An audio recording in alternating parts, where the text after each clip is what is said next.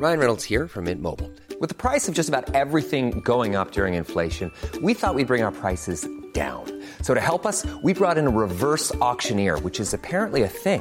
Mint Mobile unlimited premium wireless. Ready to get 30, 30, bit to get 30, bit to get 20, 20, 20, bit to get 20, 20, bit to get 15, 15, 15, 15 just 15 bucks a month. So, Give it a try at mintmobile.com slash switch.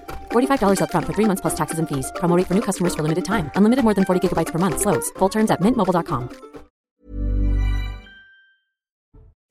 Bonsoir à tous et bonsoir à toutes. Bienvenue dans Punchline ce soir sur CNews. Le jeune de 16 ans qui a assassiné sa professeure d'espagnol hier à Saint-Jean-de-Luz va sans doute être placé en détention provisoire. C'est en tout cas ce qu'a demandé le procureur de Bayonne qui a retenu la préméditation pour son acte.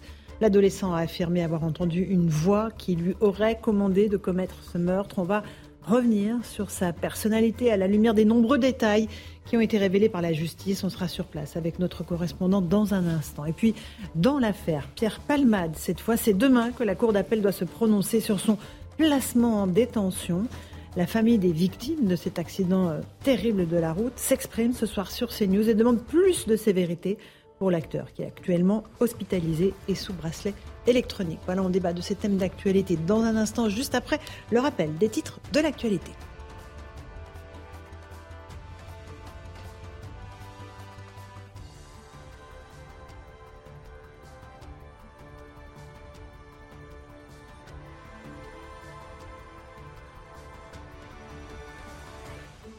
Allez, tout de suite, 17h pile, on est en direct en Punchline sur CNews, le rappel des titres de l'actualité.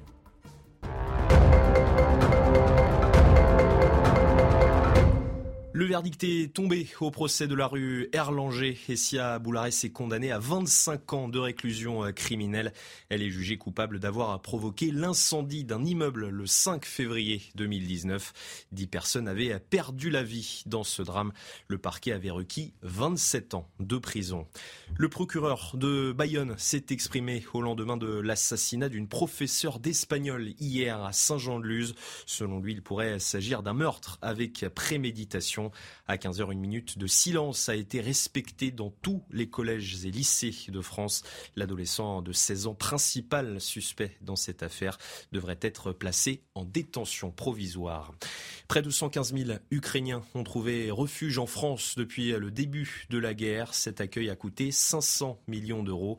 Près de 260 millions ont été dépensés pour l'hébergement.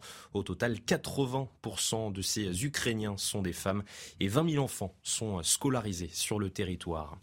Et justement, Pedro Sanchez est en Ukraine. Le Premier ministre espagnol s'est rendu à Kiev ce jeudi. Il a exprimé son soutien à l'Ukraine à la veille du premier anniversaire du début de l'invasion russe dans le pays. Il rencontre cet après-midi le président ukrainien Volodymyr Zelensky. Merci beaucoup Adrien Spiteri pour ce rappel des titres de l'actualité. Il est 17h02, on est en direct sur CNews. Nous sommes avec Eric Nolot, journaliste et écrivain. Bonsoir à vous. Bonsoir Laurence, bonsoir Euh, à tous. Bonsoir Jérôme Begley, directeur général de la rédaction du JDD. Bonsoir. Dimanche. Bonsoir à vous. Le docteur Jean Dorido, bonsoir, psychologue. Euh, merci d'être avec nous. On va avoir évidemment besoin de votre avis euh, concernant ce qui s'est passé à Saint-Jean-de-Luz. Maître Dylan Slama est avec nous. Bonsoir, Bonsoir, maître. Laurence. Et Jean-Sébastien Ferjou, directeur du site Atlantico. Bonsoir. On va euh, évidemment tout de suite écouter ce qu'a dit le procureur de Bayonne, Monsieur Jérôme Bourrier. C'était il y a quelques instants, on l'a vécu en direct sur CNews. Il est revenu sur les faits, sur la personnalité de la professeure, mais surtout évidemment sur la personnalité euh, de ce jeune de 16 ans qui est toujours euh, placé sous le régime de la garde à vue. On va euh, écouter le procureur expliquer que l'élève n'était pas connu des services de police, mais qu'il était néanmoins suivi par un psychiatre. On écoute.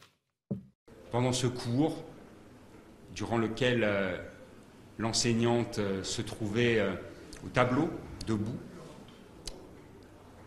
un élève s'est levé, s'est saisi euh, d'un rouleau de sopalin, de sopalin, s'est approché de la porte de la classe qu'il a verrouillée à l'aide du verrou. Il s'est ensuite dirigé vers son professeur d'espagnol en sortant de ce sopalin un couteau, un couteau de cuisine avec une lame de 18 cm. Et euh, en s'approchant d'elle, il lui a porté euh, un coup en levant la main droite au-dessus de la tête. Voilà, un coup fatal, euh, puisque malgré les secours, la, professeure était euh, pratiquement morte sur le coup. Jérôme Rampenot, vous êtes notre envoyé spécial sur place. Est-ce que le procureur est revenu sur les motivations de l'acte de cet adolescent de 16 ans? Oui, Laurence, le procureur de la République est revenu longuement sur les motivations de ce jeune homme. Il a expliqué lors de sa garde à vue qu'il entendait régulièrement une petite voix, une petite voix qui est toujours présente au fond de lui, une petite voix qu'il a décrite comme manipulatrice, égocentrique et qu'il avait poussé à réaliser ce meurtre. Il a aussi expliqué aux enquêteurs qu'il avait eu une altercation avec un camarade le jour avant et qu'il aurait voulu réaliser cet acte devant lui pour le choquer. Il avait aussi une certaine animosité. Il est revenu euh, sur ce point avec sa professeure d'espagnol, une professeure où il avait euh, de mauvaises notes, à la différence des autres matières où tout se passait bien, car le procureur a bien expliqué que c'était un garçon intelligent, travailleur mais solitaire. Un garçon solitaire qui était arrivé en début d'année dans cet établissement, dans son ancien établissement. Il avait été harcelé, depuis il était suivi par un psychologue, il avait même fait une tentative de suicide en octobre 2022, une tentative de suicide avec des médicaments. Alors maintenant, il va falloir développer un petit peu plus ses motivations avec d'autres psychologues lors d'expertises un peu plus approfondies. Merci beaucoup, Jérôme nous euh, sur place avec Antoine Estep. C'est très important, euh, docteur Dorido, euh, cette petite voix dont il dit qu'il lui aurait demandé de, passer à l'acte, de commettre ce meurtre, donc en prenant la veille au soir un couteau de cuisine et en l'amenant en classe. Ben, c'est-à-dire que oui, si les, si les experts finalement s'accordent sur le fait que, que c'est vraiment euh, la réalité du vécu de cet adolescent, si vraiment il, entend euh, des voix étrangères dans, son esprit qui lui ordonnent de passer à l'acte, là c'est vraiment un cas d'école. Euh, de ce qu'on appelle le, délire psychotique. Mmh, mmh, mmh. Euh, la personne, elle perd pied, elle n'est plus dans la réalité. Et là, pour les professionnels du droit, ça justifie à, tout le moins une altération du discernement, voire même une abolition du discernement. C'est la, définition même de l'abolition, c'est que la personne, elle est, au sens euh, psychiatrique du terme, en, dans un épisode de délire. Mais alors, comment est-ce que c'est compatible avec le fait qu'on veuille le placer en, détention provisoire. Alors là, je vais peut-être me tourner vers vous, euh, maître, maître Slama, parce que euh, abolition du, jugement, mais placement en détention. Donc ça veut dire qu'on pense qu'il est. Euh, oui, mais c'est parce que l'abolition, même l'altération du cernement ne pourra pas être décidée tout de suite.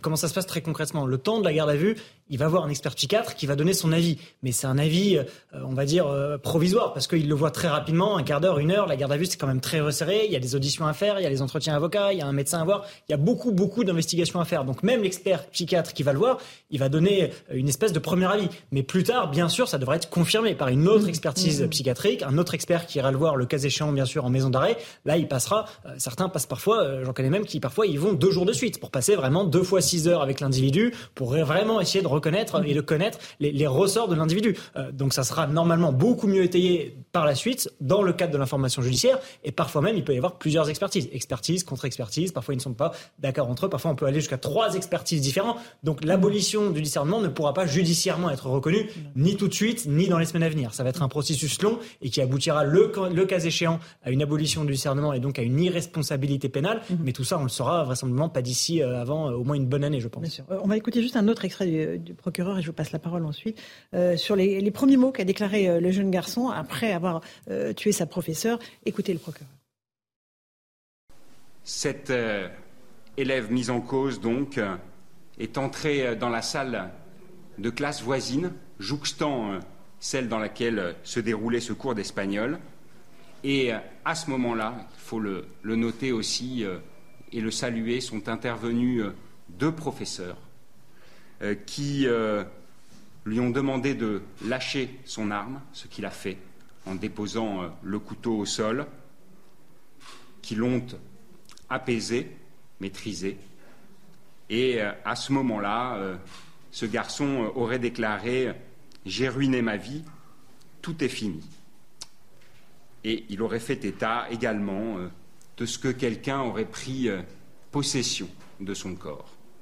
Voilà, donc pour les premiers mots euh, de, ce jeune, euh, Eric Nolot, c'est un récit glaçant en fait de ce qui s'est passé avec un coup, un seul coup, qui a, qui a littéralement sectionné la horde de, de cette enseignante. Alors, je ne me prononcerai pas sur les aspects psychiatriques ou juridiques. Nous disposons de mm-hmm. spécialistes bien mieux qualifiés que moi, mais je ne crois pas la, suite de l'enquête le, peut-être le confirmera ou l'infirmera, qu'on puisse tracer une frontière hermétique entre un fait divers et ce qui se passe plus généralement dans le, dans le reste de la société. Ce que j'entends par là, c'est que je ne peux pas m'empêcher de, de relier cet acte, aussi insensé soit-il, euh, à la dégradation du statut de professeur en tant que figure d'autorité, à la dégradation de l'école en tant mhm. que sanctuaire, qui est maintenant, l'école est ouverte aux quatre vents de, de la société, et j'ai du mal à croire que c'est un hasard qu'on s'en prenne de plus en plus à des professeurs certes de façon moins dramatique, euh, là de, manière mortelle, mais j'ai l'impression que cette dégradation de, la figure du, professeur est une sorte d'appel d'air pour que des actes de plus en plus violents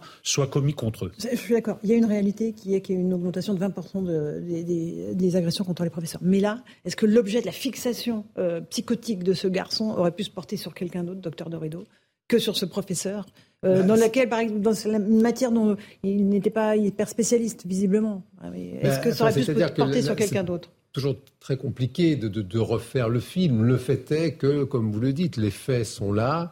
Euh, ce garçon, euh, ce, quand, admettons, ce sont ces, déclarations, admettons, il était sous, sous, sous l'emprise d'un délire psychotique mm-hmm. à ce moment-là.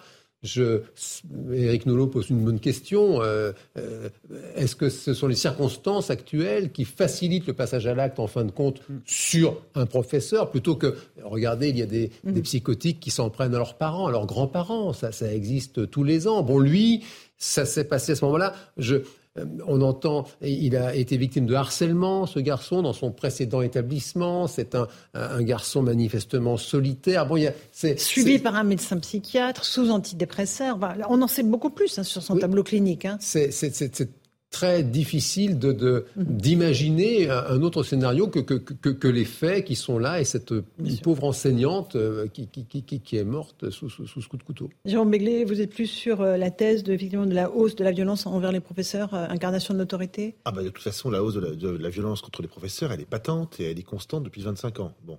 Donc elle se manifeste de mille et une façons.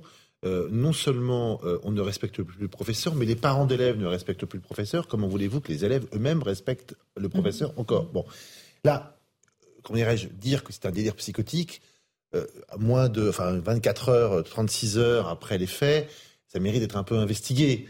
Euh, moi aussi, je peux dire que j'ai une petite voix qui m'a parlé pour me dire si et ça. Donc, ça faudra quand même prendre un tout petit peu de précaution. C'est pas parce qu'on est suivi par un psychiatre ou un psychologue, ce n'est pas parce qu'on est euh, mm-hmm. solitaire, ce n'est pas parce que, que il faut tout mis bout à bout, il n'y a pas de. mis bout à bout, comme vous dites, ce que je remarque, c'est l'extraordinaire banalité de tout ça.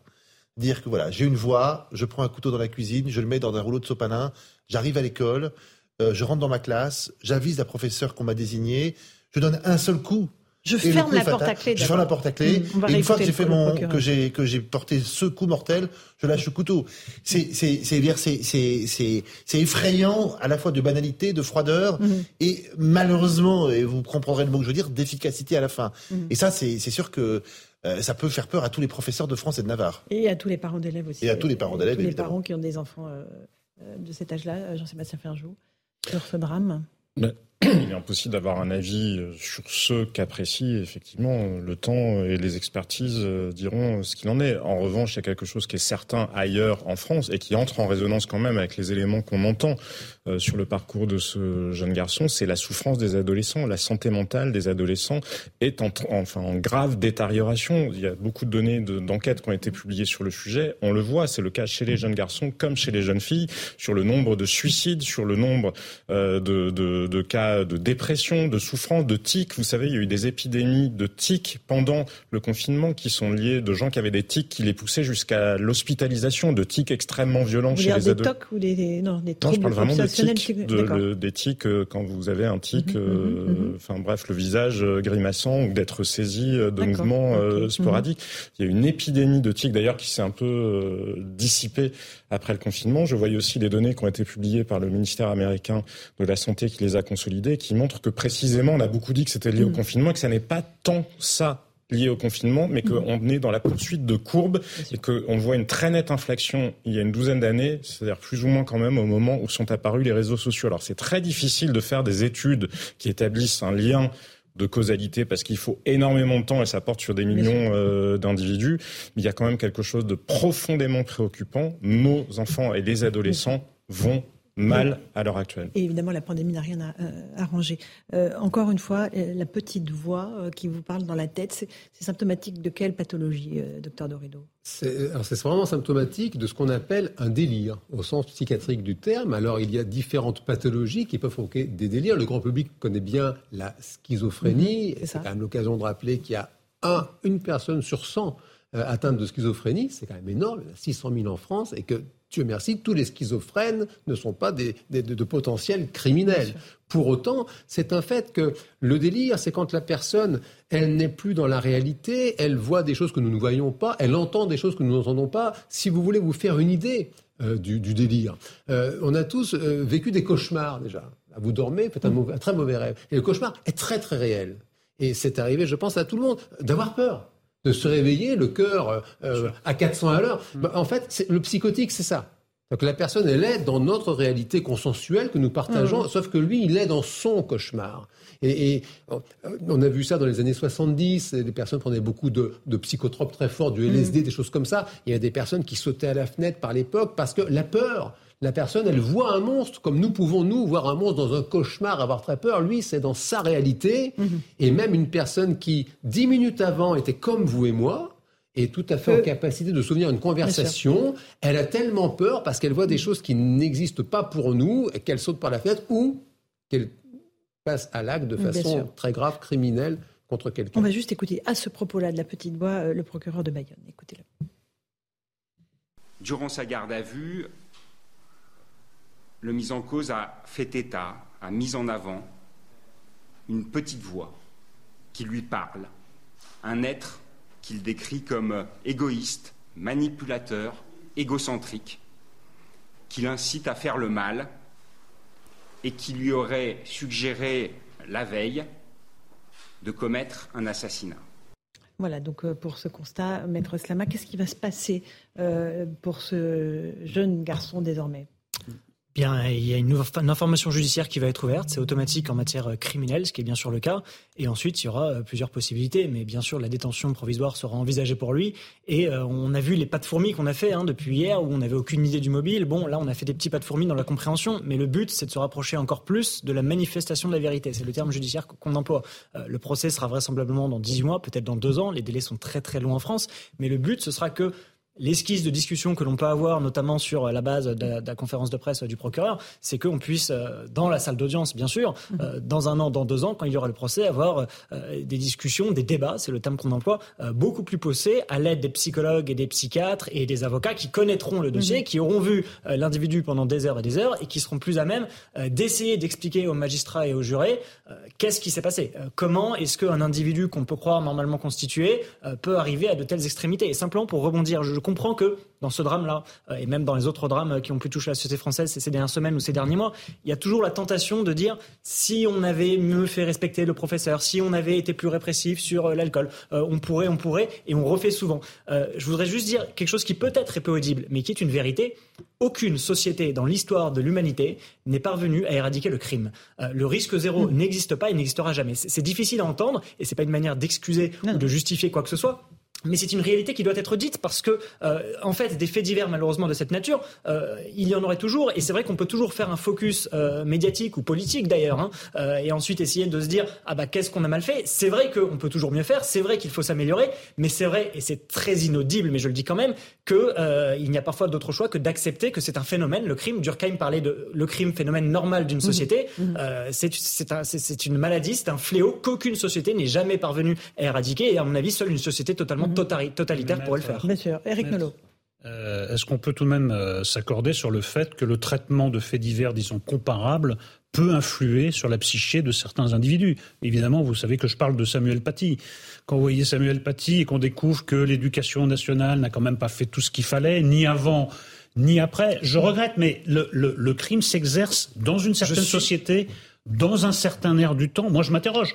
Même s'il entend une voix, la voix lui intime de s'en prendre à un professeur. La voix ne lui intime pas de s'en prendre à quelqu'un d'autre. Or, tout le monde sera d'accord autour de cette table, le statut du professeur est dégradé. Auparavant, c'était les hussards noirs de la République, c'était une, figure verticale, une figure d'autorité. Maintenant, c'est une figure souvent méprisée et abandonnée par sa propre hiérarchie. Est-ce que tous les faits divers sont des faits de société? C'est la question. Mais elle mérite C'est une question que nous posons très souvent ici. Alors juste, euh, on va continuer cette discussion, mais j'aimerais qu'on rejoigne Antoine Estève, euh, qui est avec nous euh, et qui, évidemment, peut nous parler de cette minute de silence qui a été observée dans une partie des écoles françaises, celles qui ne sont pas en, vacances scolaires, bien sûr, Antoine, euh, parce que ce, drame suscite beaucoup d'émotions au plan local, à Saint-Jean-de-Luz, mais aussi euh, à l'échelle de la nation.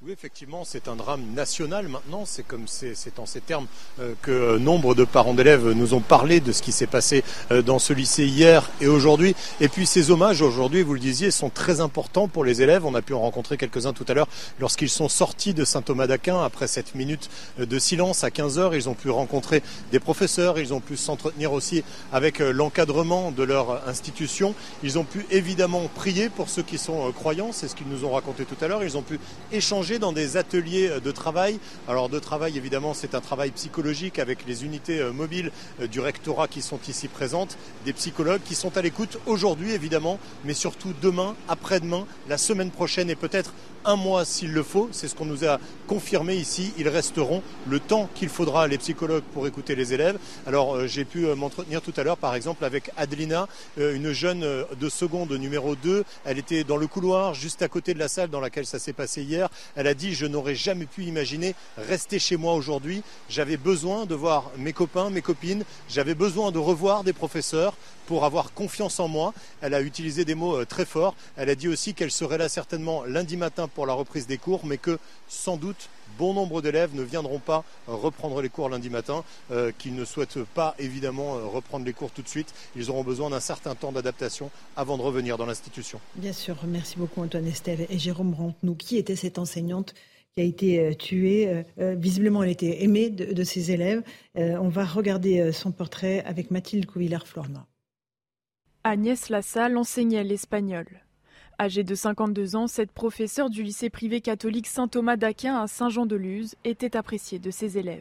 On est tous, tous troublés, tous choqués. Bah, on a tous eu la même réaction, euh, que ça arrive ici et que ça, ça, lui arrive à elle. C'était une professeure, euh, elle n'avait rien de spécial. Euh, elle était gentille. C'était une très bonne enseignante à aider les gens qui avaient des difficultés J'en garde des très bons souvenirs. Une prof passionnée, elle aimait son boulot, elle voulait tout faire pour qu'on réussisse. Elle n'était pas très sévère, elle n'était pas très autoritaire avec nous, elle était vraiment une prof idéale. Une professeure idéale, mais également une très belle personne, selon la mère de Biarritz, qui connaissait cette enseignante par le biais de ses enfants. Mon aîné a eu euh, cette, cette, professeure comme professeure principale. Au sens noble du terme, une, gentille personne euh, et une femme euh, très à l'écoute des élèves et très désireuse d'accompagner les, les, enfants dans ce qu'on appelle une, forme de bienveillance. En tout cas, elle, traduisait cet esprit-là. Cette enseignante décrite comme à l'écoute et discrète a perdu la vie hier. Une enquête a été ouverte pour assassinat. Effectivement, il faut aussi prendre en charge, docteur Dorido, les, les, élèves qui ont assisté au drame. C'est-à-dire quand on voit euh, son professeur se faire poignarder sous, les yeux, il y a de quoi être traumatisé pour un, longtemps.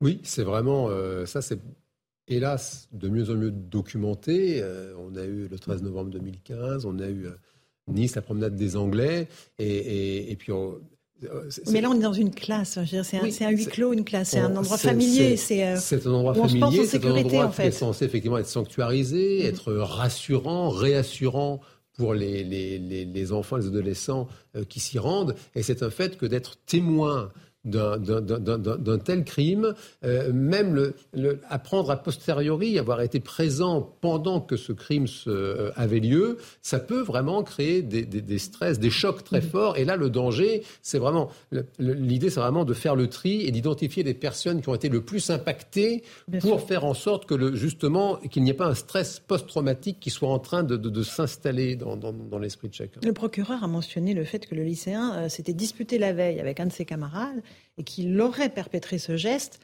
en présence de cet autre adolescent. Euh, donc on imagine euh, le poids qui pèse sur les épaules de cet adolescent aujourd'hui, qui se dit euh, voilà, et je pense aux parents aussi. Tout le monde culpabilise dans cette histoire. En ah là, il va y avoir un travail à faire pour ne pas culpabiliser, justement. Le seul responsable, voilà, c'est ce garçon. Et, et à moins qu'il ait été justement voilà, sous l'emprise d'un délire psychotique. Hein. Mm. Maintenant, bah, ça, c'est de la justice. Et il y a aussi les analyses toxicologiques qu'on n'a pas encore, Maître Slama, et qui pourraient. Euh, oui, bien sûr, ça peut alors, changer la donne, pas complètement. Malheureusement, le drame est arrivé. Mais c'est vrai qu'encore une fois, ça permettra d'en savoir un peu plus sur le plan judiciaire, éventuellement sur euh, les peines encourues. Parfois, mm-hmm. les choses peuvent influer. Euh, également, d'ailleurs, sur l'abolition du discernement qui, depuis la loi du Pont-Moretti, peut être exclue si jamais des substances, et notamment de la drogue, est prise dans le but de d'opérer euh, un crime. Mais bon, tout ça est très dur à, prouver. Mais effectivement, oui, euh, là, le temps de la garde à vue, c'est une enquête accélérée, en fait, qui se passe. Donc il y a l'enquête accélérée qui se passe pendant, on va dire, 48 heures, le temps de la garde à vue, mais à chaque fois avec des conclusions qui sont pas mmh. forcément définitives et pas très abouties. Mmh. Et ensuite, on va, euh, j'ai presque envie de dire, répliquer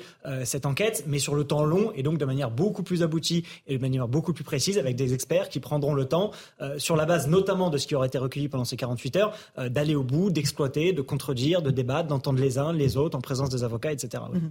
Euh, Jérôme Begley, ça interpelle tout le monde, évidemment. Euh, et, chacun se dit qu'est-ce qu'on aurait pu faire pour empêcher. Voilà, ça. Est-ce qu'il y avait des signaux euh, bah Alors, on va regarder. Chacun de ses proches doit refaire le film. Bien sûr.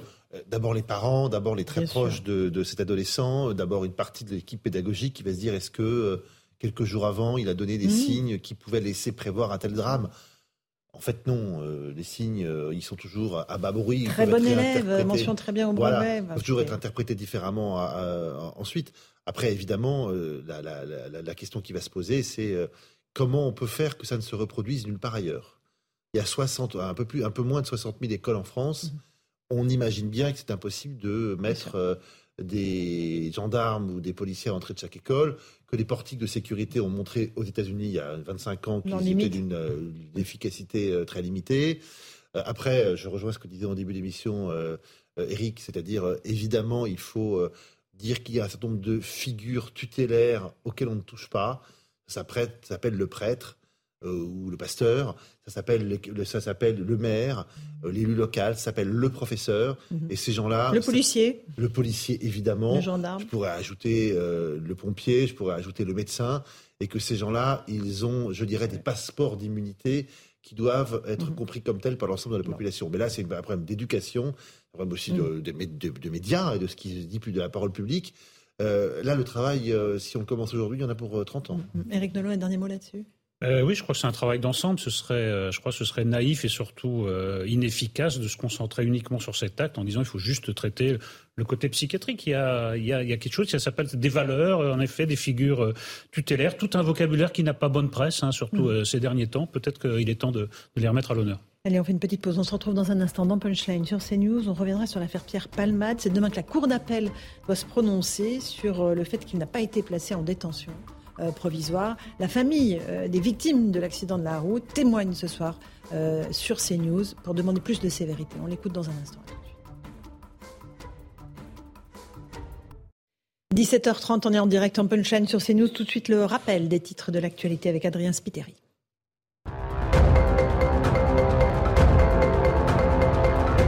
Le G7 lance un appel au FMI. Les ministres des Finances des sept pays demandent un nouveau programme d'aide à l'Ukraine d'ici la fin mars. Ils ont publié un communiqué commun aujourd'hui. Demain, cela fera un an que l'invasion russe en Ukraine a commencé. Des résultats historiques pour la douane française en 2022. Près d'11 millions d'articles de contrefaçon ont été interceptés contre 9 millions en 2021. Les saisies de tabac et de drogue atteignent également des records. Selon le ministère de l'Intérieur, un plan d'action a été mis en place pour renforcer la lutte contre ces trafics. Et puis le salon de l'agriculture ouvre ses portes euh, ce samedi à la porte de Versailles à Paris. Et cette année, la star, c'est Ovalie, la vache et l'égérie de cette 59e édition. Vous la voyez sur ces images. Elle est âgée de 5 ans et pèse 800 kilos. Merci beaucoup pour euh, les détails. Merci Adrien Spiteri pour ce rappel de l'actualité. 17h31, on se retrouve sur le plateau de Punchline. On va maintenant évoquer l'affaire Pierre Palmade. Vous savez que l'acteur euh, est actuellement à l'hôpital sous bracelet électronique. Mais le parquet de Melun a fait un, placement, avait demandé un placement en détention provisoire. Euh, la Cour d'appel va se euh, décider demain, en tout cas va donner sa décision demain à ce sujet. Euh, comment ça se passe, maître Slama? On accueille le commissaire Vallet d'ailleurs qui vient d'arriver. Bonsoir, commissaire. un appel, c'est extrêmement rapide. Ce sont trois magistrats qui disent oui, non, placement en détention ou pas, c'est ça? C'est ça exactement. en fait, il y a une audience qui se tient. Ça peut durer une demi-heure, trois quarts d'heure. D'abord, un résumé des faits par un des, est fait par un des trois magistrats qui composent la Cour d'appel. Ensuite, c'est la personne qui a fait appel qui plaide ou qui requiert en premier. Ce qui veut dire que là, demain, c'est l'avocat général, donc le représentant du ministère public, qui va commencer en prenant la parole et en demandant, vraisemblablement, euh, l'infirmation de l'ordonnance qui a été prise afin qu'il y ait un placement en détention euh, provisoire. C'est ce qu'il va demander. Euh, ensuite, c'est l'avocat de la défense qui prendra la parole pour expliquer pourquoi il s'y oppose. Et enfin, c'est le mise en cause, le mise en examen qui aura la parole l'an dernier. Donc ici, Pierre Palmade.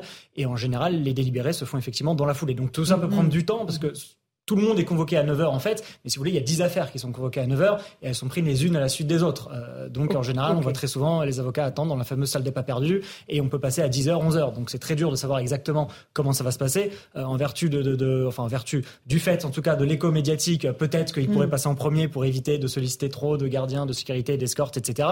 Mais euh, voilà comment ça devrait se passer demain matin. Absolument. Et, on parle là de ce qui concerne l'accident de la route. On est bien d'accord. Bien sûr, c'est uniquement l'accident de la route. Affaires, les, deux, autres affaires alors l'une pour stupéfiant, et l'autre pour image pédopornographique, sont au hmm. stade de l'enquête préliminaire. Euh, donc pour l'instant, il est mis en cause, mais il n'est pas mis en examen. Donc il ne hmm. peut même pas être placé en détention. Pierre Palman n'a même pas accès à ses dossiers, d'ailleurs, ni lui, ni ses avocats. Donc c'est bien pour euh, l'affaire euh, d'homicide involontaire et de blessure involontaire. Hmm. Alors c'est vrai qu'on dit toujours homicide involontaire, mais rappelons quand même que l'enquête est ouverte pour homicide involontaire, mais il va y avoir un débat scientifique et juridique sur le statut du fœtus, vivant, viable, etc. Donc il y aura un débat pour savoir si, in fine, ce terme-là, cette qualification juridique-là, pourra bien être retenu dans le cadre d'une éventuelle condamnation. Docteur Dorido, quelqu'un qui est euh, hospitalisé, sous traitement, peut être placé en détention. Ah oui, oui. Enfin, en tout cas, aux yeux de la loi, ça, n'est pas problématique. Et après, même, même euh, aux, yeux de, la psychologie moderne, bon, du moment qu'il a accès à ses traitements, du moment qu'il a accès aux, soins mmh. euh, nécessaires, oui, il peut bien sûr être. Je vais vous passer la parole dans un instant, mais j'aimerais qu'on écoute euh, les victimes, parce qu'il ne faut pas oublier euh, l'état de santé dans lequel se trouve actuellement encore au moins une personne, le, père de famille et son fils en tout cas. on va écouter le frère de cet homme, c'est Jeanne Cancard qui a obtenu son témoignage et, il, dit ses inquiétudes à propos de l'état de santé euh, de son propre frère. Ben, Je suis triste. Mon frère est cassé de partout. Je veux savoir dans quel état il sera à son réveil. On ne sait pas s'il sera handicapé. Les médecins nous ont dit qu'il y avait un risque que mon frère meure. J'ai peur qu'en arrivant à l'hôpital, on m'annonce que mon frère est mort. Je vis avec cette angoisse. Merci voilà pour ce témoignage. Jeanne Cancard, vous êtes avec nous, c'est vous qui avez recueilli ce témoignage. Il y a beaucoup d'inquiétudes hein, évidemment sur, sur l'état de santé de cette personne qui reste hospitalisée. Oui, il est toujours euh, dans le coma. Yuxa, il a 38 ans. Il a d'ailleurs eu euh, ses 38 ans. C'est son anniversaire le, jour de, l'accident. Il est toujours dans le coma. Il a subi six opérations, une septième intervention cette fois-ci au niveau euh, du bassin pour intervenir aujourd'hui ou demain. Ses proches qui se relaient tous les jours à, son chevet nous disent qu'ils ne savent pas vraiment quand est-ce qu'il pourra se réveiller. Les médecins ont déjà essayé à plusieurs reprises, mais la douleur, la souffrance, elle est trop forte. Donc dans ce cas-là, il le replonge dans le coma. Surtout aujourd'hui, ce qui inquiète particulièrement ses proches, son frère qu'on a rencontré, eh bien c'est que les médecins sont incapables de dire s'il pourra de nouveau marcher normalement. Sa jambe gauche, elle est très touchée, très affectée. Pour rappel, cet homme, il était euh, maçon dans le désamiantage. C'est un métier très physique qu'il pourra plus faire. C'est ce que nous ont dit euh, ses, euh, ses, proches. Et puis il y a aussi évidemment son fils âgé de 6 ans qui lui était à l'arrière du véhicule au moment de l'accident. Lui, il est sorti du coma, mais il est toujours hospitalisé. Il a toujours la mâchoire cassée, donc très compliqué pour lui de parler, de manger. Et puis aussi, ce que nous a confié sa famille, eh bien, c'est qu'il pourrait être sujet à des crises d'épilepsie, donc il aura un traitement tout au long de sa vie. Qu'est-ce qu'attendent ces victimes de la justice aujourd'hui, Jeanne Cancard? Ah, c'est assez clair. Quand on leur parle justement de ce qu'ils attendent de la justice, de ce qu'ils attendent euh, de, de, demain, avec euh, justement l'appel du parquet de Melun qui demande euh, donc la détention, le placement en détention provisoire de Pierre Palmade, eux, ce qu'ils nous disent, c'est nous, ce qu'on veut, c'est que Pierre Palmade, il aille en prison. Ils n'arrivent pas à comprendre, en fait, pourquoi la norme, parce que c'est finalement la norme aujourd'hui en France, la détention, non pas la détention provisoire, mais le placement sous, sous contrôle judiciaire, ils n'arrivent pas à comprendre aujourd'hui pourquoi Pierre Palmade n'est pas en prison. Ils ont vu cette image qu'on a, a tous vue de Pierre Palmade qui sort marchant, en marchant du tribunal. Il a l'air de, selon ses proches, selon les personnes qui l'ont vu, de plutôt bien se porter sur, sur ces images. Donc ça, ça leur a fait beaucoup de mal parce que ce qu'ils nous disent, et c'est une phrase qu'ils répètent souvent, c'est que finalement aujourd'hui, j'ai l'impression que ceux qui sont en prison, c'est Yuxel et son enfant qui sont aujourd'hui entre quatre murs d'un hôpital. Effectivement, voilà pour ce ressenti euh, de la famille des victimes. Merci beaucoup Jeanne Cancard. Euh, Jean Begley, vous voulez dire quelque chose? Ce que je veux dire ne doit pas être mal pris, mais il n'y a aucun scandale euh, au fait que Pierre Palman ne soit pas emprisonné aujourd'hui. Mhm. D'abord, en droit français, la détention et la détention provisoire sont l'exception. Par ailleurs, il n'est pas chez lui, il a un bracelet électronique et est dans un service d'addictologie d'un hôpital. Preuve que la première des choses à faire, c'est de soigner sa dépendance, que l'on sait importante, aux drogues. Que euh, le parquet ait fait appel dans ce genre de situation, c'est quasi systématique. Euh, pour se couvrir, si vous permettez l'expression, le parquet euh, va aller au deuxième mhm. degré de juridiction. Ce qui est plus exceptionnel, c'est que l'affaire soit en enfin, dans ce deuxième degré de juridiction examinée si vite. Généralement, mhm. il y a quand même un, ça va un, petit peu plus loin, ça, va, ça mhm. prend un peu plus de temps. par ailleurs, il y aurait des risques de récidive immédiate, que ce serait une autre affaire, on dirait, en prison. Là, on sait que c'est un accident de la route provoqué par une... Donc, si vous voulez, on ne peut pas dire que la notoriété, la célébrité, l'argent ou euh, mmh, l'aspect médiatique de l'affaire euh, ait poussé Pierre Palmade, les juges à laisser que Pierre Palmade serait en addictologie. Je crois même qu'en fait, ce qui va se passer pourrait être l'exact contraire. C'est-à-dire que s'il y a une émotion considérable, une mmh. pression mmh. Euh, médiatique, on va dire, bon, pour abaisser la pression, on va le, mettre. Mais il n'y a pas de scandale à ce qu'il ne soit pas en prison aujourd'hui, il faut quand même le dire. Eric Nolot, rapidement. Oui, j'élargirai un peu la perspective. J'ai l'impression que quelle que soit la décision qui sera rendue demain, l'affaire a été tellement médiatisée qu'elle sera sujette à caution. Parce mmh. que soit on dira on a cédé à l'opinion publique en mettant Pierre Palmade en prison, s'il va en prison, soit s'il n'y va pas, on dira, bah, vous voyez, il est protégé par son statut de, de, de, de VIP. C'est le problème de ces affaires médiatiques. On a un doute sur la sérénité de la justice au moment de rendre la décision. On ne peut pas, je pense, rester imperméable à cette pression énorme qu'il y a autour de cette affaire.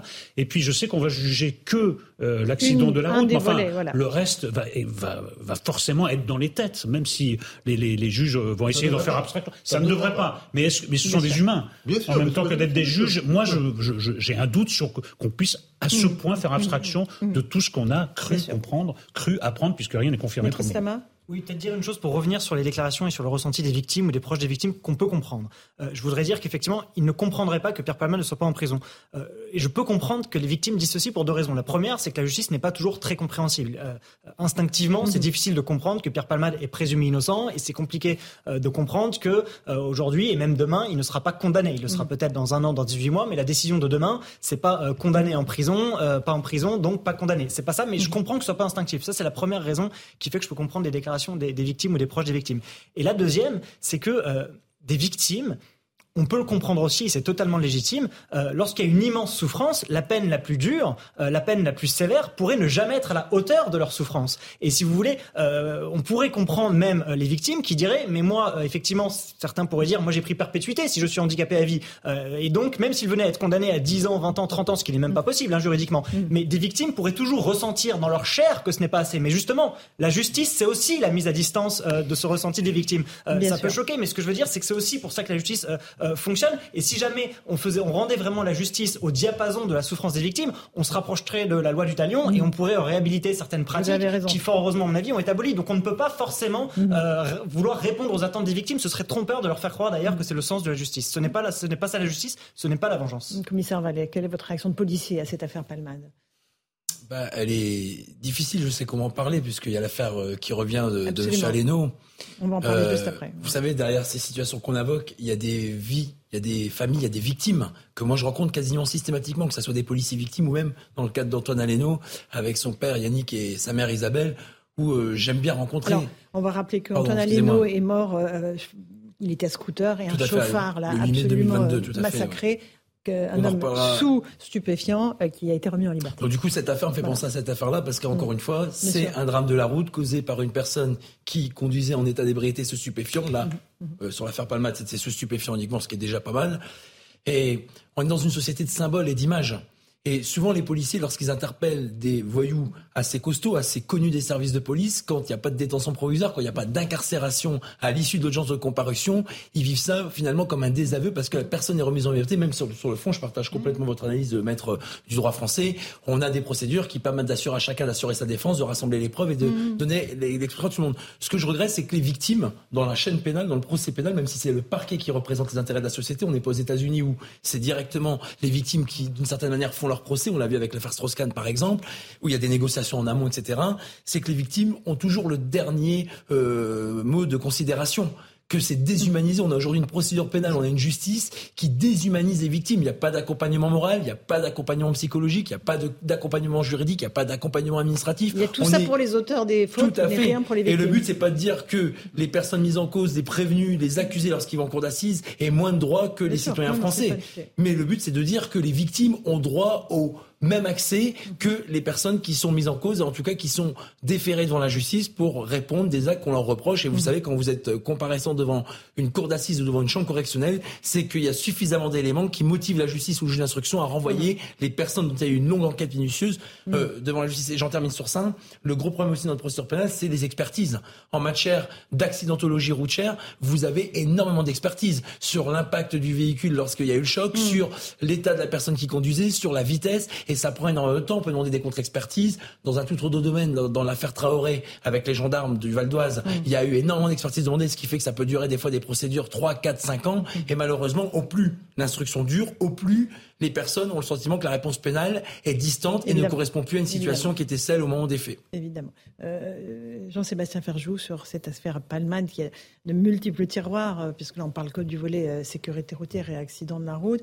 Est-ce qu'il y a la tentation d'en faire un exemple, voilà, de dire, ah ben, puisque voilà, il est connu, il faut qu'il aille en détention Ce serait la tentation euh, c'est peut-être la tentation, en tout cas la justice a vocation à juger un homme pour ce qu'il a fait lui et pas à juger ou à en faire euh, un symbole euh, de quelque manière que ce soit. Après, ça n'empêche pas qu'à l'occasion d'affaires comme celle-là, justement, on mette sur la table toutes les, parfois les, angles morts d'un système. Et moi, ce qui me frappe, ça n'est pas tant le cas de Pierre Palmade lui-même, c'est peut-être la forme de ressentiment que doivent mmh. pouvoir ressentir un certain nombre de familles parce que ceux qui ont brisé leur vie ne sont pas connus. Et pour le coup, il y a beaucoup moins de célérité de la justice, probablement moins de moyens euh, investis. Et que vous parliez des expertises, les expertises, souvent c'est très long et que malheureusement, on manque aussi d'experts et qu'il y a des gens qui attendent très très longtemps avant de pouvoir bénéficier euh, des expertises. Puis après, il y a tout le côté qui peut être aussi les assurances qui cherchent à négocier, à dire oui, mais quand même, vous étiez un peu en cause, vous aussi, etc. et ça, cette violence-là, je pense qu'elle est ressentie par beaucoup de gens. Et à tout prendre, cette affaire-là, oui, elle est symbolique, elle met en avant un certain nombre d'enjeux. Mais elle souligne aussi en creux tout ce dont les autres ne bénéficient malheureusement que beaucoup moins. Commissaire Vallet, vous avez euh, évoqué l'affaire Antoine Aleno, c'est ce jeune homme, fils du grand cuisinier Yannick Aleno, qui a été mortellement percuté le 8 mai euh, dernier alors qu'il circulait en scooter euh, dans Paris. Le chauffard qui l'a tué était sous l'emprise de stupéfiants. Le véhicule qui conduisait a été volé. Mmh. L'homme a été remis en liberté. C'est ce qu'on a appris en fait. Il a été remis en liberté et placé sous contrôle judiciaire. Euh, et c'est évidemment ça qui pose question. On va faire le point avec Yael Benamou et je vous passe la parole ensuite. Le 8 mai 2022, Antoine Aleno, 24 ans, roule en scooter dans le 7e arrondissement de Paris quand un homme brûle un feu rouge et le percute mortellement. Le chauffard conduit une voiture volée sous l'emprise de stupéfiants. Il est rapidement mis en examen pour homicide et blessures involontaires et placé en détention provisoire à la maison d'arrêt de Fleury-Mérogis. Seulement voilà, sept mois après l'accident, en décembre dernier, le conducteur est libéré sous contrôle judiciaire. Une décision qui est pourtant en adéquation avec la législation française, selon maître Vanessa Brandon.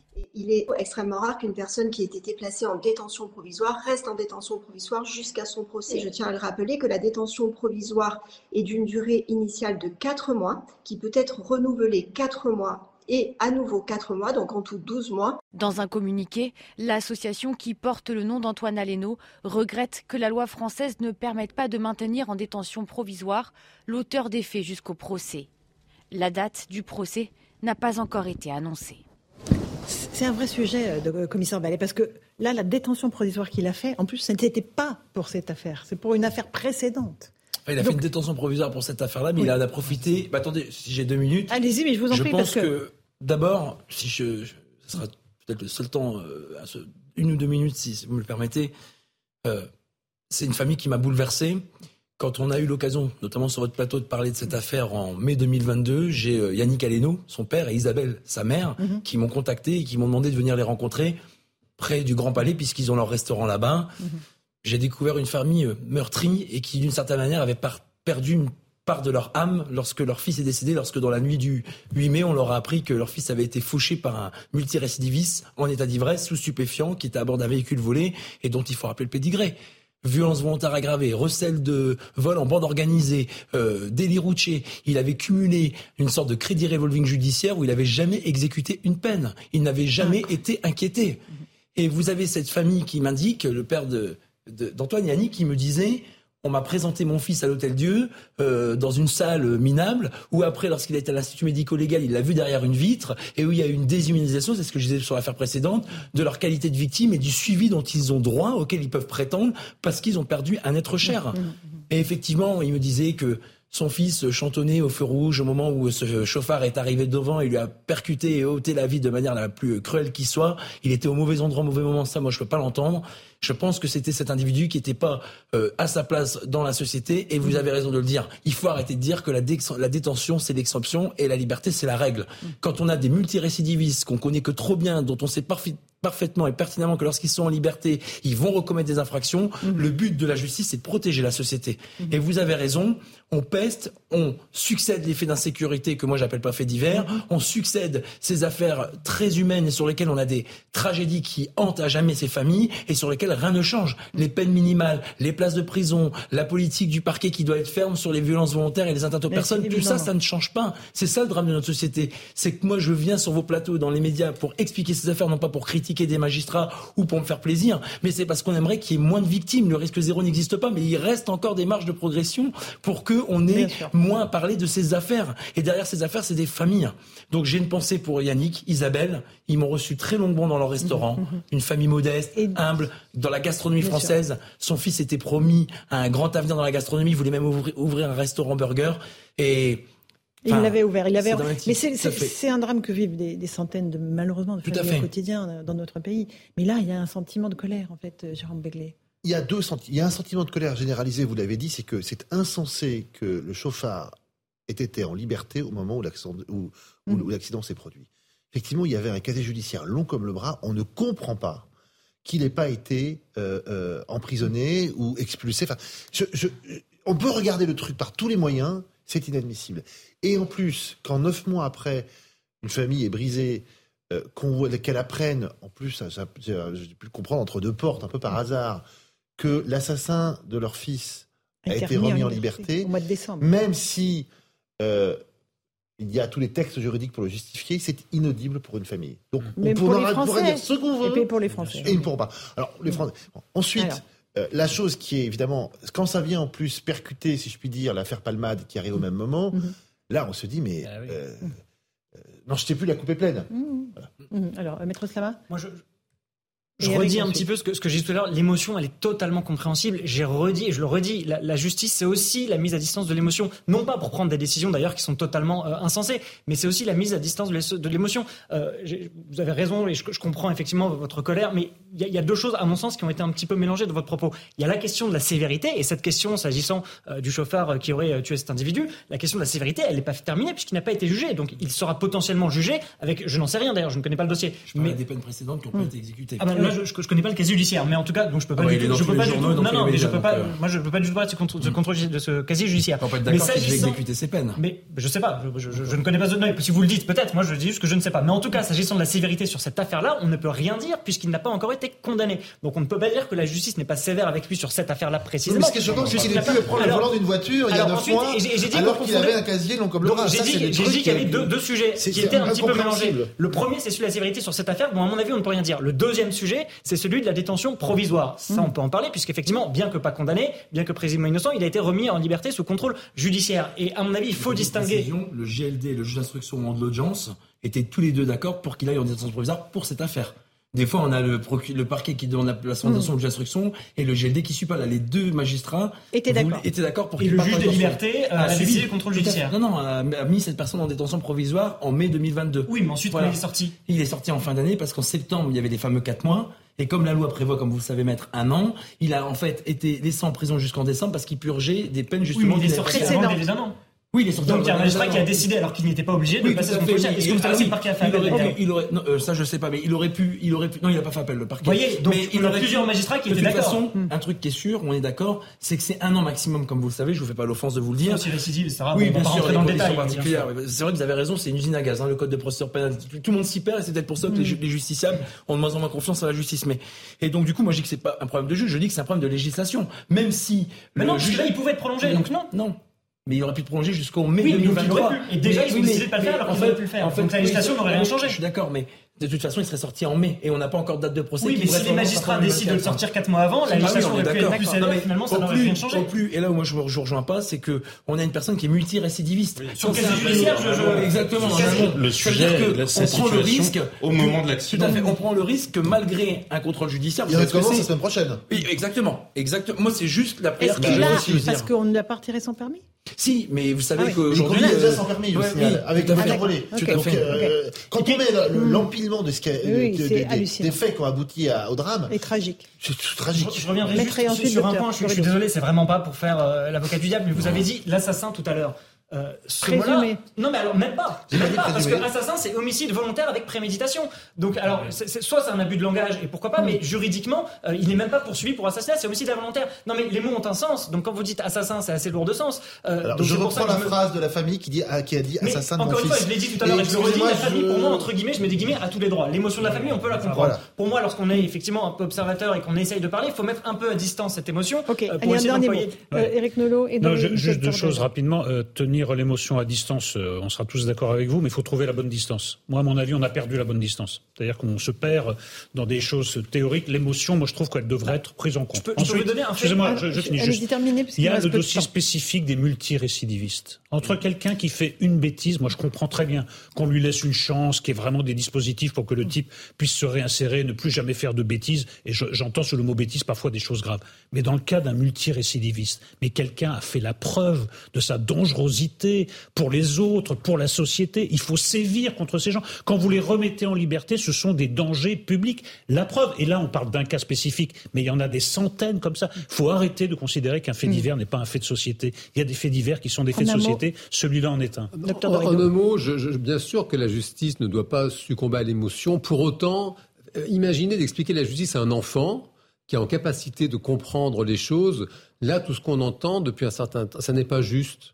Quand on entend la famille euh, qui, a vécu ce drame terrible dans l'affaire Palmade, cet enfant de 6 ans qui ne mangera peut-être plus jamais euh, normalement, euh, je comprends le frère du conducteur qui avait 38 ans, qui il dit c'est pas juste. Dans, justice, il y a le mot juste. On dit c'est pas juste. Là, le, euh, Antoine Anneau qui est mort, euh, sa famille effondrée. Bien sûr, la justice ne doit pas succomber à l'émotion. Pour autant, c'est pas juste. Il y a, des débats d'experts sur le code de procédure pénale. En même temps, on entend que ce monsieur multirécidiviste, il sort de prison. Ça n'est pas juste. Alors peut-être que c'est conforme au code de procédure pénale. Pour autant, pour un kidam qui ne connaît pas justement le fonctionnement de la justice, on dit là, il y a un bug. La France, qui est un beau pays, une belle démocratie, il y a un bug quelque part parce que ça n'est pas juste. On va reprendre ce débat dans un instant euh, avec vous, Maître Slama. On fait une petite pause, on se retrouve dans un instant dans Punchline sur CNews et sur Europe 1. On reviendra aussi sur ce qui s'est passé à Saint-Jean-de-Luz avec euh, ce jeune de 16 ans qui dit avoir entendu une voix euh, lui enjoignant d'aller tuer sa professeure d'espagnol. On entendra le procureur de Bayonne. A tout de suite dans Punchline sur CNews et Europe Bonsoir à tous et bonsoir à toutes. Bienvenue dans Punchline ce soir sur CNews et sur Europe 1. Ce n'est pas moi, c'est une petite voix qui m'a dit de faire cela. Voilà les premiers mots du jeune élève de 16 ans qui a poignardé sa professeure d'espagnol hier à Saint-Jean-de-Luz. Un récit glaçant livré par le procureur de Bayonne. L'adolescent été soigné pour dépression et suivi par un médecin psychiatre. On va revenir sur les détails de cette enquête qui n'est pas encore terminée. On évoquera aussi l'affaire Pierre Palmade puisque la famille des victimes du terrible accident de la route du 10 février dernier prend la parole ce soir pour réclamer plus de sévérité contre l'acteur qui est toujours hospitalisé sous bracelet électronique. Enfin, dans l'affaire du décès en mai dernier du jeune Antoine Aleno, le fils du grand cuisinier Yannick Aleno, on vient d'apprendre que le chauffard qui lui a ôté la vie en roulant sous l'emprise de stupéfiants a été libéré et placé sous contrôle judiciaire. Voilà, on y revient ce soir après le rappel des titres de l'actualité.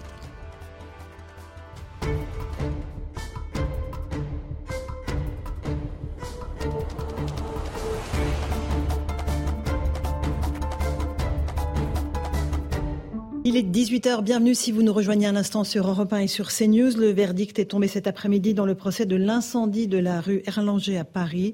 Euh, Essia Boulares est condamnée à 25 ans de réclusion criminelle. Elle a provoqué l'incendie de son immeuble en février 2019. Dix personnes avaient perdu la vie dans ce drame. Écoutez, c'est rescapé. C'est une peine euh, lourde, longue. C'est une peine qui correspond au réquisitoire de l'avocat général avec laquelle j'étais assez d'accord surtout euh, concernant euh, la sûreté et concernant l'obligation de soins à sa sortie pendant 15 ans, avec 7 ans de prison supplémentaire si elle ne respecte pas les règles. Donc euh, oui, je trouve que l'obligation de soins, c'est hyper important pour nous tous, pour la sécurité de tous. Une minute de silence a été observée dans tous les collèges et lycées de France aujourd'hui, en tout cas ceux qui ne sont pas en vacances scolaires. Le procureur de Bayonne s'est exprimé au lendemain de l'assassinat de la professeure d'espagnol hier à Saint-Jean-de-Luz. Lors de sa garde à vue, le mis en cause a confié entendre une voix qui lui a parlé. On y revient dans un instant dans Punchline. Le prix du carburant plafonné à 1,99€ le litre dans toutes les stations totales de France, une mesure annoncée hier par le patron de Total Énergie, Patrick Pouyanné. Un plafonnement nécessaire, selon le porte-parole du gouvernement, Olivier Véran. Écoutez-le. C'est un plafond qui, si on regarde les prix qui ont pu être atteints au cours des mois précédents, peut résulter euh, en une ristourne plus importante que ce que nous avons pu connaître. Si euh, le prix du litre euh, devait atteindre les 2,40 euros, ce qui a pu arriver dans notre pays, vous imaginez bien que du coup l'impact de la ristourne, il est plus important puisqu'il est de, il, serait de, de l'ordre de 40 centimes.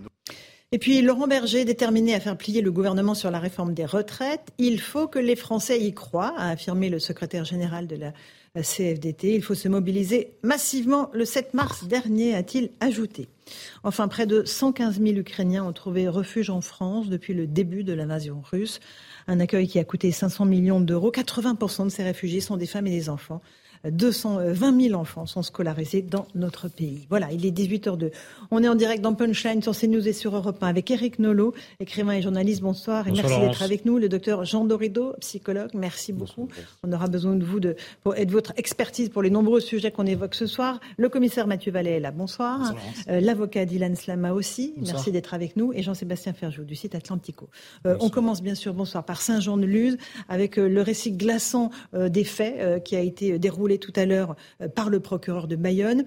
Il est revenu à la fois sur les circonstances, mais aussi sur la personnalité de ce jeune homme de 16 ans. On fait le point d'abord avec euh, ce sujet de Michael Dos Santos et on écoute ensuite le procureur.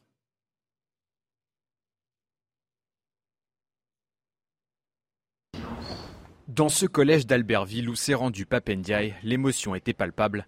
Elle l'était encore davantage à Saint-Jean-de-Luz.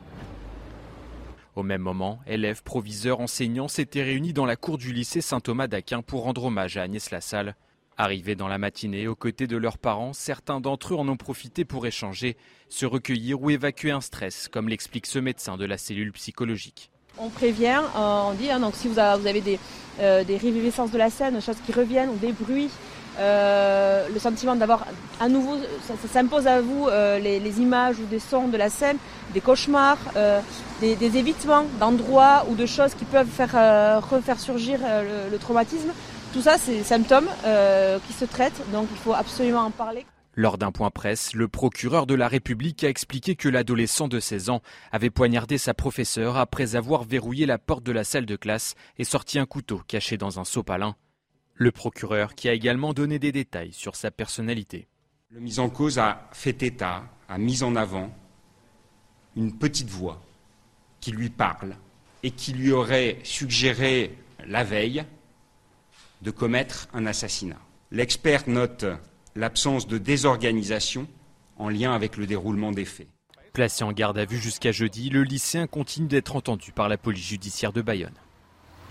Euh, on est avec euh, le docteur euh, Jean Dorido, une petite voix qui parle dans la tête de cet élève, qui lui intime l'ordre d'aller tuer sa professeure d'espagnol. On est dans, un cas de quoi? De, bouffée délirante, de psychose Comment est-ce qu'on peut qualifier cela? Alors, une petite voix dans, la tête, on, est vraiment clairement, si c'est avéré, dans le cadre d'un épisode psychotique. Alors, après, il y a plein de, possibilités. Ça peut être une bouffée délirante, ça peut être les, les premiers symptômes d'un trouble euh, psychiatrique euh, euh, réel et grave. Ça peut être la naissance d'une schizophrénie. On, on, ne devient pas schizophrène à 40 ans. C'est au moment de l'adolescence que, l'on peut devenir schizophrène. Et ça, fait partie des, symptômes. Typiquement, il y a une personne sur 100 euh, qui est atteint euh, de schizophrénie en moyenne. Euh, donc ça, peut être effectivement beaucoup de choses. ce qui est sûr et certain, c'est que si c'est avéré, oui, c'est clairement un, un cas d'école d'épisode psychotique. Mais ce qui est aussi impressionnant, Eric Nolot, c'est que le jeune paraissait calme, c'est ce qu'a dit le procureur.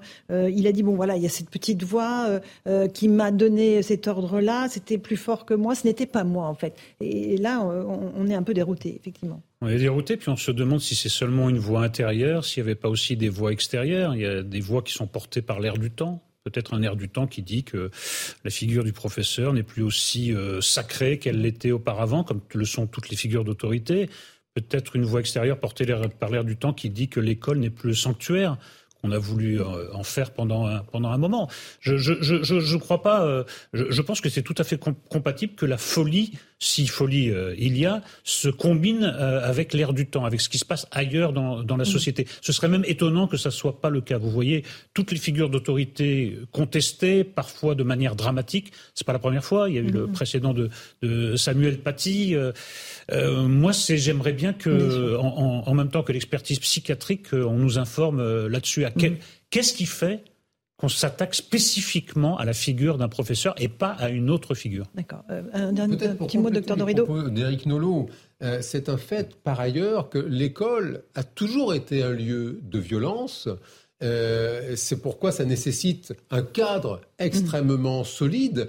Euh, cette, euh, cet élève, manifestement, avait été harcelé dans son précédent établissement. On, a eu des cas terrifiants de harcèlement scolaire. Regardez le jeune Lucas, il n'y a pas si longtemps, euh, qui, a mis fin à ses jours après un harcèlement terrible sur, sur fond d'homophobie. On, pourrait parler des heures de, de, de, de ces résultats, de, la violence du milieu scolaire. C'est un fait depuis toute la guerre des boutons et autres. On, sait que l'enfance et c'est un âge de la vie qui est propice à la violence. Mhm. Et c'est un fait, je rejoins Eric Nolot, que manifestement l'école euh, sait de moins en moins euh, encadrer, canaliser, empêcher cette violence de, s'exprimer. Et là, elle s'est exprimée sur, sur un professeur. Commissaire Vallet, sur euh, cette affaire terrible, cet adolescent toujours en garde à vue, peut-être déféré demain et placé en détention provisoire oui, d'abord, l'Aurore s'est invité à Saint-Jean-de-Luz hier, mais il aurait pu s'inviter dans n'importe quelle classe de France avec n'importe quel professeur. Et ce qui, malheureusement, nous fera peur dans les semaines et les mois et les années à venir, c'est qu'on n'avait aucun moyen, dans les actes d'enquête qui avancent et les déclarations du procureur, de pouvoir détecter un comportement inquiétant avant le passage à l'acte hier. Souvent, en terrorisme ou en multirécidiviste, on a des euh, signes euh, prémonitoires, je veux dire. On a des détections, on a des suivis, on a des mmh. services spécialisés qui ont des outils et des moyens pour le faire. Là, il le dit, pas de difficulté particulière, pas de passage en hôpital psychiatrique ou un suivi particulier, hormis quelques médicaments qui sont liés à son état de santé et qui avaient invoqué des problèmes d'ordre personnel. Donc malheureusement, je pense qu'au fur et à mesure de l'enquête, on constate qu'il va falloir se résoudre à se dire que malheureusement, on n'aurait pas pu éviter ce drame qui est survenu dans cette classe où même si la violence malheureusement s'invite de plus en plus dans l'école, et c'est pas le policier que je suis qui va dire le contraire, normalement l'école c'est censé être le sanctuaire de la République où on apprend à des élèves à devenir des citoyens éclairés, et on voit que l'école aujourd'hui n'est plus épargnée, même si c'est un cas très particulier, et heureusement isolé que demain on n'ait pas euh, une multiplication de, ce genre d'événements. Euh, Maître Slama, quel est l'avenir judiciaire euh, de cet adolescent? D'abord, on ne sait pas s'il sera jugé ou pas, hein, tout simplement, s'ils sont discernement était aboli ou pas, mais quoi qu'il arrive, voilà, son avenir euh, de toute façon est bien sombre. Ben, il y a un avenir à court terme et un avenir à long terme. À court terme, euh, c'est l'ouverture d'une information judiciaire, vraisemblablement une mise en examen et éventuellement un placement en détention provisoire, le temps de faire justement les examens psychiatriques et des expertises qui permettront justement d'en savoir plus sur l'éventuelle abolition ou altération du discernement. Et une fois qu'on en saura plus là-dessus, que les experts auront d'une certaine manière tranché, parce que eux-mêmes parfois ne sont pas d'accord, et à ce moment-là on peut avoir trois expertises, et c'est parfois des débats très complexes. et une fois qu'on en saura plus dans les mois à venir, mais c'est 6, 8, 9 mois, peut-être encore plus long, à ce moment-là on pourra savoir si jamais il peut comparaître devant une cour d'assises, puisque c'est des faits criminels. Euh, donc si le, discernement est altéré ou si jamais euh, il est normal, il est comparé bien devant une cour d'assises. C'est seulement si le discernement est dit aboli qu'à ce moment-là il est déclaré irresponsable. Euh, et je rassure bien sûr les téléspectateurs, bien qu'irresponsable, il ne sera mhm. pas remis en liberté. Il y a un suivi psychiatrique et donc mhm. une hospitalisation sous contrainte qui peut être mhm. extrêmement coercitive. Nos auditeurs aussi qui entendent vos paroles, mais on ne peut que se mettre à la place aussi des parents de ce jeune homme, Eric Nolot, qui doivent être dévastés, qui doivent dire mais qu'est-ce que je n'ai pas compris, euh, qu'est-ce qui fonctionnait pas bien, euh, euh, est-ce que je n'ai pas vu tel ou tel signal que m'a envoyé mon fils. le procureur a dit, il avait parlé de la petite voix à sa mère, mais c'était un bon élève, elle s'est pas dit bon, il y a urgence à le faire interner. Non, mais ça doit être un message adressé à tous les parents, c'est que même des signaux faibles doivent être pris au, sérieux, que toute alerte mmh. doit vraiment. Alors je sais que c'est pas facile. Hein, mmh. les, les, parents ont souvent des vies extrêmement complexes difficile, euh, on, laisse passer la, réflexion d'un adolescent, mais dans un âge aussi difficile, peut-être que c'est-à-dire c'est une petite euh, formation à faire auprès des parents.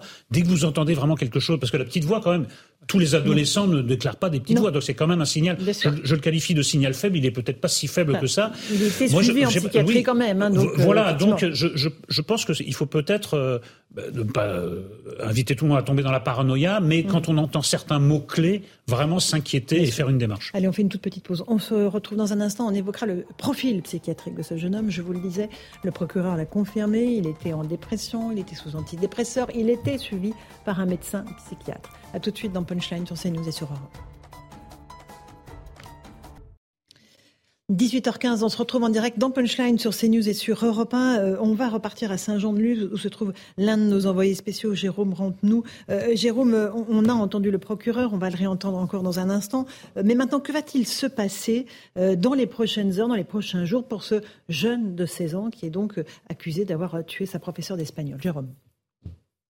Oui, Laurence. Alors, le procureur a expliqué que dès demain, il allait déposer une information euh, judiciaire pour meurtre avec préméditation, demander aussi le placement en détention provisoire pour le jeune homme. Cela va permettre de réaliser d'autres expertises psychologiques et psychiatriques plus poussées pour mieux comprendre hein, les motivations de ce jeune homme, des motivations qu'il a un petit peu développées lors de sa garde à vue qui a été prolongée aujourd'hui, des motivations où il parle surtout de petites voix hein, intérieures qui lui parlent régulièrement sans arrêt une petite voix manipulatrice, égocentrique qui l'a poussé à réaliser ce meurtre. Il parle aussi de dispute avec un camarade, il parle d'animosité envers sa professeure d'espagnol, une matière où il avait de mauvaises notes, à la différence des autres euh, matières où il se passait euh, finalement euh, bien. C'était un élève travailleur avec de très bons résultats, mais seul, un élève moyennement intégré dans l'établissement où il était arrivé en début d'année. L'ancien établissement où il était, il avait subi euh, du harcèlement. Il a expliqué, il était d'ailleurs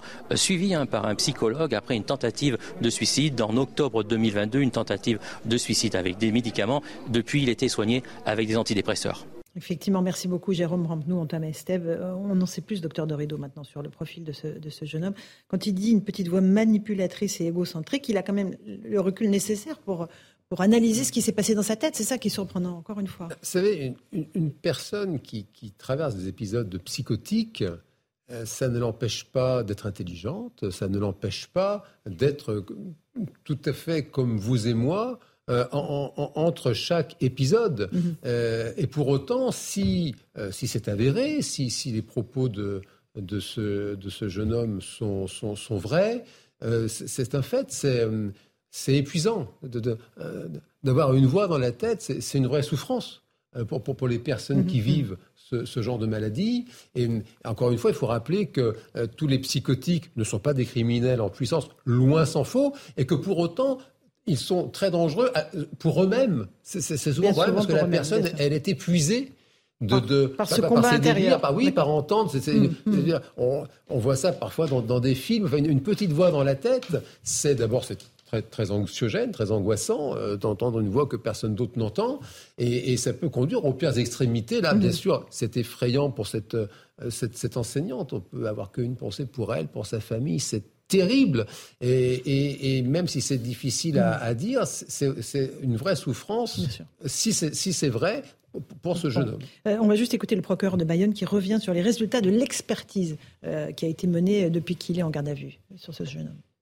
Cet adolescent a été euh, soumis à la demande de mon parquet à un examen psychiatrique dont je rappelle qu'il a été réalisé dans le temps et dans les conditions de la garde à vue de sorte qu'il appellera nécessairement des expertises complémentaires approfondies ultérieures. Cet examen révèle des traits de personnalité anxieuse, une forme d'anxiété réactionnelle pouvant perturber son discernement.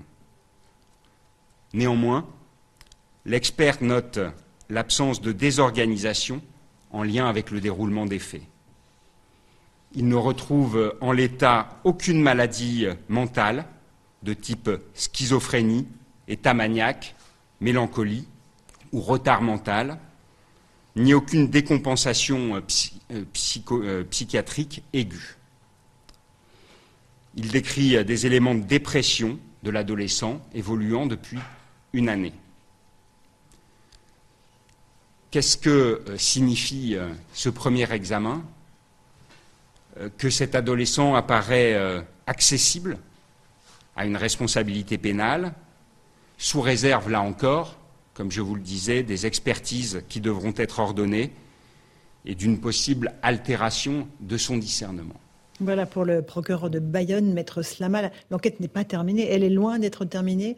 Elle va se poursuivre tous azimuts. Bien sûr, non seulement elle est loin d'être terminée, mais elle vient de commencer. Et c'est vrai qu'on a l'impression euh, qu'il y a eu une telle avancée en fait entre hier et aujourd'hui que l'avancée donne l'impression que euh, c'est quasiment abouti. Alors que non, c'est une illusion d'optique. On est encore au tout début de l'information judiciaire. Euh, on en saura plus dans les mois et les années à venir. on en saura plus. vous faites un rapprochement peut-être avec un fait de société. Mhm. Est-ce que c'est la figure tutélaire du professeur Alors on peut s'interroger là-dessus. Moi, je pense. Est-ce que l'information judiciaire permettra de le savoir? Je n'en suis même pas sûr. Mais j'ai essayé de regarder un petit peu et je me suis rendu compte qu'en 1983, 1984, en 1992, en 1996 à chaque fois des professeurs ont été tués. D'ailleurs, en 1984, c'était un professeur d'espagnol déjà dans le privé par des élèves. Donc c'est un phénomène qui n'est pas si nouveau que ça, euh, à chaque fois avec des réalités qui sont différentes individuellement. Donc moi, je pense que euh, dans le cadre de l'information judiciaire, judiciaire, la manifestation de la vérité se fera d'abord à un niveau individuel. Euh, qui est cet individu? Qu'a-t-il fait? Quels sont ses antécédents? Quel est son profil psychologique, psychiatrique? Et on pourra même aller plus loin en perquisition. Quelles sont ses lectures? Qu'est-ce qu'il a pu voir sur Internet? Je pense d'abord que c'est à ce niveau-là que les magistrats et les enquêteurs essaieront d'en savoir le plus possible dans les prochains mois et les prochaines années. Un dernier mot, euh, docteur Dorido.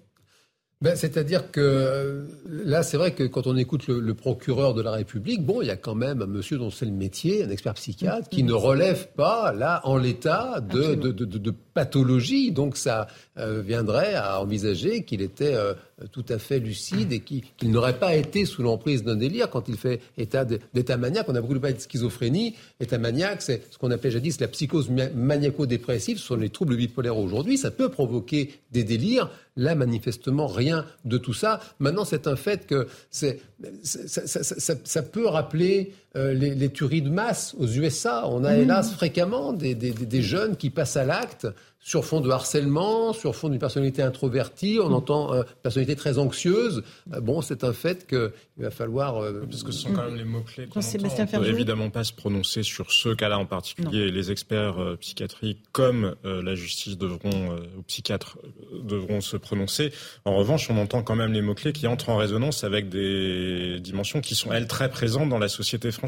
Quand on entend dépression, harcèlement, quand on entend euh, souffrance, isolement, ça c'est une réalité justement qui est grandissante, qui va grandissant. Toutes les études l'établissent. Les adolescents et les enfants sont plus en souffrance qu'ils ne l'étaient il y a 15 ans mhm. ou il y a 20 ans. C'est difficile d'en établir les causes euh, avec certitude. Vraisemblablement, les réseaux sociaux, ils sont quand même pour quelque chose que quand on regarde, c'est vraiment au moment de l'apparition des réseaux sociaux que ces niveaux de souffrance chez les adolescents se sont mis. Euh, et donc, je pense que nous sommes face à un tsunami silencieux de déstructuration psychologique et que euh, nous peinons à le prendre en compte tout simplement parce que quand on n'est pas soi-même mm. adolescent, ben, on ne le vit pas, c'est difficile pour les parents, c'est difficile pour les enseignants et que ce sont des choses nouvelles. Et ça mène parfois à la consommation de stupéfiants et tout est évidemment lié. Un dernier mot, Eric Nolot oui, il y a quand même, euh, dans ce qu'on entend, un mélange quand même curieux entre la psychiatrie et la psychologie, parce que entre la bouffée délirante d'un côté et puis le fait que euh, on, a détecté une animosité envers cette professeure qui s'est disputée avec un élève, donc c'est deux registres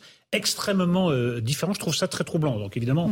Vous avez raison, ça va prendre des mois et même peut-être des années pour établir la, vérité, mais entre ce que dit le procureur qui bat en brèche un peu le, mm. côté euh, délirant de l'acte et puis ce qu'on apprend par ailleurs, ce qui, ce qui a précédé dans les, dans, dans, les heures qui ont, qui ont, précédé cet acte fatal, je, je, je, trouve que la piste psychiatrique est vraiment fragilisée, d'après les premiers éléments de l'enquête. Hein, dernier point, malheureusement, il a aussi été établi que la violence tend à avoir un effet mimétique. Vous parliez des États-Unis, mais chez les adolescents, là encore, des études sociologiques très vastes ont été menées sur plusieurs dizaines de milliers euh, d'étudiants et on voit qu'il y a un effet de mimétisme et de contagion. Donc, indépendamment, encore une fois, de ce cas précis et de ce qui a motivé le geste de ce jeune homme-là, pour le reste, la société française est face à un vrai défi. Euh, j'aimerais profiter de la présence du commissaire Vallet pour évoquer un autre sujet euh, qui est lié à la conduite sous stupéfiants. C'est l'affaire Antoine Aleno, ce jeune homme qui a été tué le 8 mai 2022 par un chauffard qui conduisait euh, sous alcool, euh, dans une voiture volée sous stupéfiants. C'est le fils euh, du grand chef Yannick Aleno. On a appris que, cette, que ce chauffard a été remis en liberté au mois de décembre et placé sous contrôle judiciaire. Il y a beaucoup de colère, évidemment, de la part de la bord de sa famille. Il y a une association, Antoine Aleno, qui a été créée et qui dit que, évidemment, dans de telles circonstances, L'association regrette que la loi française ne permette pas de maintenir en détention provisoire l'auteur des faits jusqu'au procès. Vous partagez cette colère, commissaire Vallet oui, je la partage d'autant plus que, je vous le disais, euh, Yannick Aleno, le père d'Antoine et Isabelle, sa mère, m'ont reçu alors que la douleur les étreignait euh, fortement euh, dans son restaurant à Paris, dans le 8e. Et j'ai entendu la douleur et la souffrance de cette famille dont leur vie s'est arrêtée le 8 mai lorsque Antoine a été euh, fauché par ce multirécidiviste. Et c'est pourquoi dans mon syndicat... Multirécidiviste qui avait déjà d'autres... Eh ben, il a un pédigré qui est long comme la muraille de Chine. C'est, enfin, il n'y a, jamais de surprise malheureusement. Ben, il, est, il a été condamné pour des violences volontaires, pour du recel de vol en bande organisée, pour des délits routiers. Il a fait, été condamné par la justice française à plusieurs peines qu'il n'a jamais exécutées, pour lesquelles il n'a jamais été inquiété. Et c'est pour ça que le syndicat que j'ai l'honneur de représenter demande aux législateurs de mettre en place des peines minimales quand des gens ont été condamnés, recondamnés, représentés, re-représentés à la justice, qui ressortent et qui recommencent. Le principal objectif de la justice de notre société, c'est qu'elle soit protégée de ces dangers publics. Mhm. C'est ça la réalité. On parle de personnes qui meurent d'une personne qui aurait dû être en prison et pas sur la voie publique. Alors que la législation pour des délits pour faire très simple, parce que la procédure pénale, c'est une usine à gaz. Tant pour les enquêteurs lorsqu'ils font les procédures, que pour la justice d'appliquer des mesures qui parfois n'ont ni queue ni tête. Eh ben, on a une détention limitée à un an. Alors, il est sorti en décembre, il aurait pu sortir en mai 2023. De toute façon, il serait sorti avant le procès. Les expertises prennent du temps. Moi, je pense évidemment à sa famille. Yannick Aleno a créé une association. Je trouve que c'est euh, mm. très admirable et très fort de caractère de pouvoir perpétuer la mémoire de son fils en protégeant, en assistant, en accompagnement de ses familles, surtout que ça lui a fait cruellement défaut. Et je tiens à rappeler ici pourquoi je dis que le procès, c'est la procédure judiciaire déshumanise les victimes. D'abord parce que c'est la dernière route du carrosse, même s'il y a eu quelques efforts faits ces dernières années, notamment en termes d'avocats et d'accompagnement des victimes. Parce qu'à l'Institut médico-légal, par exemple, on ne lui a permis de voir son fils qu'à travers une vitre. Lorsqu'il a été reçu dans les heures qui ont suivi le décès de son fils à l'hôpital de Dieu, j'ai aucun évidemment grief contre évidemment le personnel qui travaille dans des conditions difficiles, mais par contre, il a été reçu dans une salle délabrée avec une chaise à moitié cassée. On voit bien que lorsqu'on a déjà la souffrance d'un être cher dans sa perte, derrière on rajoute une double peine et là c'est la triple peine avec évidemment cette personne qui ressort. La seule prière que je fais, si j'ose dire maintenant, c'est qu'il ne recommence pas ses méfaits, sachant que la famille de ce euh, odieux personnage avait mm. envoyé des fleurs aux obsèques d'Antoine. De, mm. Et effectivement, moi je pense que ce genre de personne, on peut, Eric Lolo le disait tout à l'heure, faire des bêtises ou une bêtise ou une connerie, mais au bout d'un moment, quand on en est à 5, 10 ou plusieurs infractions, il faut que la justice elle passe, sinon malheureusement, les citoyens ne croient plus en la justice qui doit les protéger. Je vais passer la parole à l'avocat qui est à côté de vous et qui va nous dire, bah non, mais la loi c'est la loi, et voilà, euh, il fallait, euh, il n'y avait pas d'autres moyens, on ne peut pas le garder en détention. Pour le coup, là j'irai encore plus loin que la loi c'est la loi, parce qu'il y avait un délai légal d'un an, et les magistrats, de ce que vous m'avez expliqué, ont décidé de le libérer avant même le terme du délai légal. Ça veut dire que finalement, on aurait pu changer la loi. Euh, là, ça n'aurait rien changé puisqu'ils ont décidé de le placer sous contrôle judiciaire avant même qu'il ait atteint le maximum possible. Et lorsque je dis il, c'est euh, de ce que j'ai compris encore de ce que vous m'avez dit, c'est le juge de liberté de détention, mais aussi le procureur et le juge d'instruction. Il n'y a même pas eu d'appel de cette décision. Euh, donc finalement, en tout cas, c'est les magistrats qui ont pris cette décision alors qu'ils n'y étaient pas obligés. Ça, c'est la première chose que je veux dire. Et l'autre chose que je veux dire, et là où pour le coup on pourrait se rejoindre, c'est que le problème qu'il soit remis en liberté, c'est que euh, en fait le délai avant le procès est très long.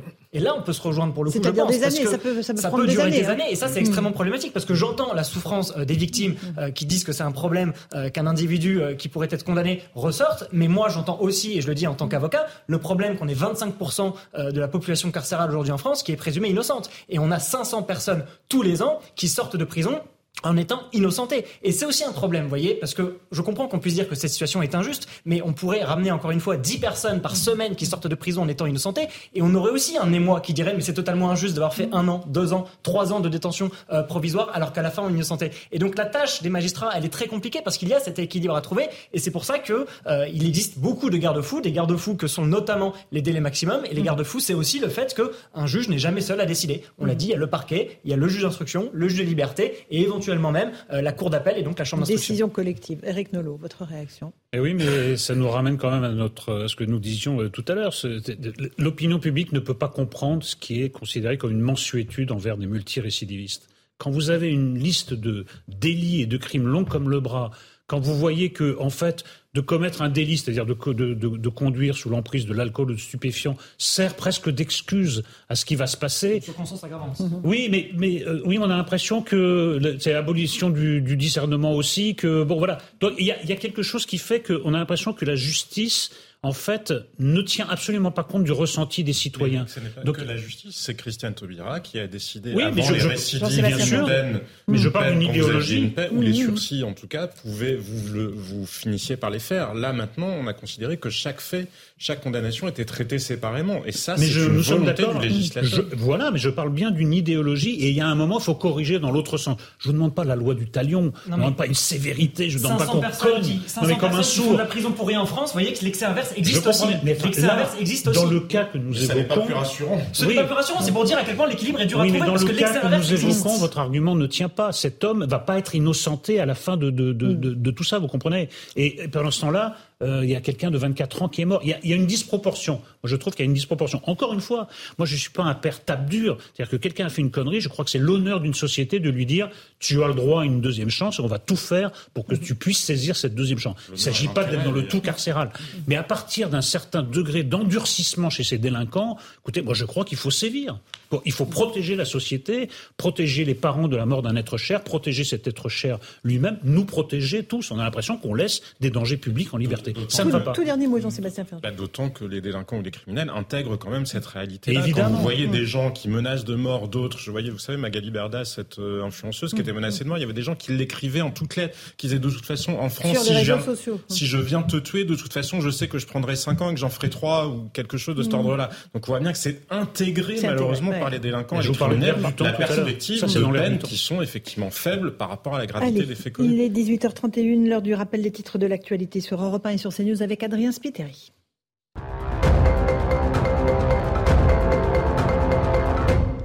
Des bénéfices records à la SNCF en 2022. Le groupe a enregistré 2,4 milliards de profits. Au total, le chiffre d'affaires a progressé de 19,3% sur un an. Ces bénéfices devraient être consacrés à l'investissement dans les rails, les gares et le matériel roulant. La fraude fiscale a explosé en 2022. Le gouvernement va récupérer la somme record de 14,6 milliards d'euros. Annonce du ministre des Comptes publics, Gabriel Attal. Il s'est exprimé dans les colonnes du Parisien. C'est 1,2 milliard d'euros de mieux qu'en 2021. Et puis la Commission européenne interdit TikTok à son personnel. Elle dit vouloir protéger les données de l'institution. Le réseau social fait l'objet d'une surveillance croissante des Occidentaux. Ils craignent que Pékin puisse accéder aux données des utilisateurs à travers le monde. La mesure a été dénoncée par TikTok. 18h32, merci beaucoup Adrien Spiteri pour ce rappel des titres de l'actualité. Merci beaucoup. On se retrouve dans un instant dans Punchline sur CNews et sur Europe 1. On évoquera l'affaire Pierre Palmade. Demain, la Cour d'appel va se prononcer sur le fait qu'il soit placé ou non en détention. La famille des victimes de cet accident demande plus de sévérité à l'encontre de l'acteur. On les entend dans un instant. A tout de suite dans Punchline. 18h35, on se retrouve en direct dans Punchline sur CNews et sur Europe 1. On accueille Roselyne Fèvre. Bonsoir Roselyne, vous êtes journaliste, chef du service politique euh, à France 24. Vous avez écrit ce livre, Les battements du cœur du colibri, aux éditions Litos. Euh, c'est un témoignage sur euh, les addictions, la toxicomanie, en l'occurrence de votre fils. On va y revenir dans un instant parce que c'est très évidemment ça nous ça a une grande résonance avec l'affaire Pierre Palmade et cette addiction qui est parfois euh, prend le dessus sur ces personnalités euh, euh, comme votre fils. Et, je ne fais pas de comparaison entre lui et Pierre Palmade, mais voilà, c'est vraiment le sujet des addictions qui est au cœur de votre livre. Pierre Palmade, on, va y revenir. On est avec le docteur Jean Dorido, qui est psychologue. On est toujours avec Maître Slama. demain, il y a une décision importante qui va être prise par la Cour d'appel, qui va décider le placement ou non en détention prévisoire de Pierre Palmade. les familles des victimes de cet accident terrible de la route ont décidé de prendre la parole ce soir pour demander de la sévérité euh, alors évidemment, il y a le débat sur la justice et le fonctionnement de la justice qu'on aura après. Euh, mais d'abord, on écoute les explications de Jeanne Cancard et on en débat ensuite. Depuis bientôt deux semaines, Ergine vit avec la peur constante de perdre son petit frère Yuxel. Le 10 février dernier, le père de famille était au volant de la voiture percutée par Pierre Palmade. Après six opérations, il est toujours plongé dans le coma. Épuisé et cerné par des nuits blanches, son frère nous confie ses inquiétudes. Je suis dévasté. Mon frère est cassé de partout. Je veux savoir dans quel état il sera à son réveil. On ne sait pas s'il sera handicapé. Les médecins nous ont aussi dit qu'il y avait un risque que mon frère ne survive pas. Au moment de l'accident, le fils de Yuxel, 6 ans, était à l'arrière du véhicule. Son cousin Omer a pu lui rendre visite à l'hôpital. Je l'ai vu ce matin, j'ai parlé avec son médecin. Il m'a dit qu'il pouvait vivre des crises d'épilepsie à cause du choc. Du coup, ils ont mis des médicaments si ça lui arrive euh, pour le contrôler.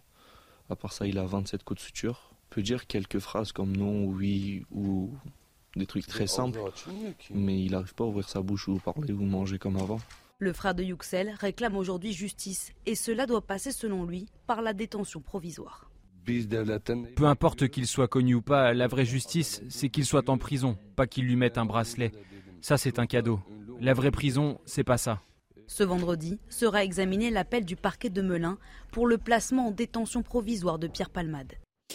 Alors Jeanne Cancard, vous êtes en direct avec nous. Bonsoir. Euh, d'abord, dans quel état se trouve actuellement euh, la jeune femme, la passagère, euh, et le conducteur et le petit garçon Et qu'est-ce qu'ils attendent tous de la justice, leur famille en tout cas?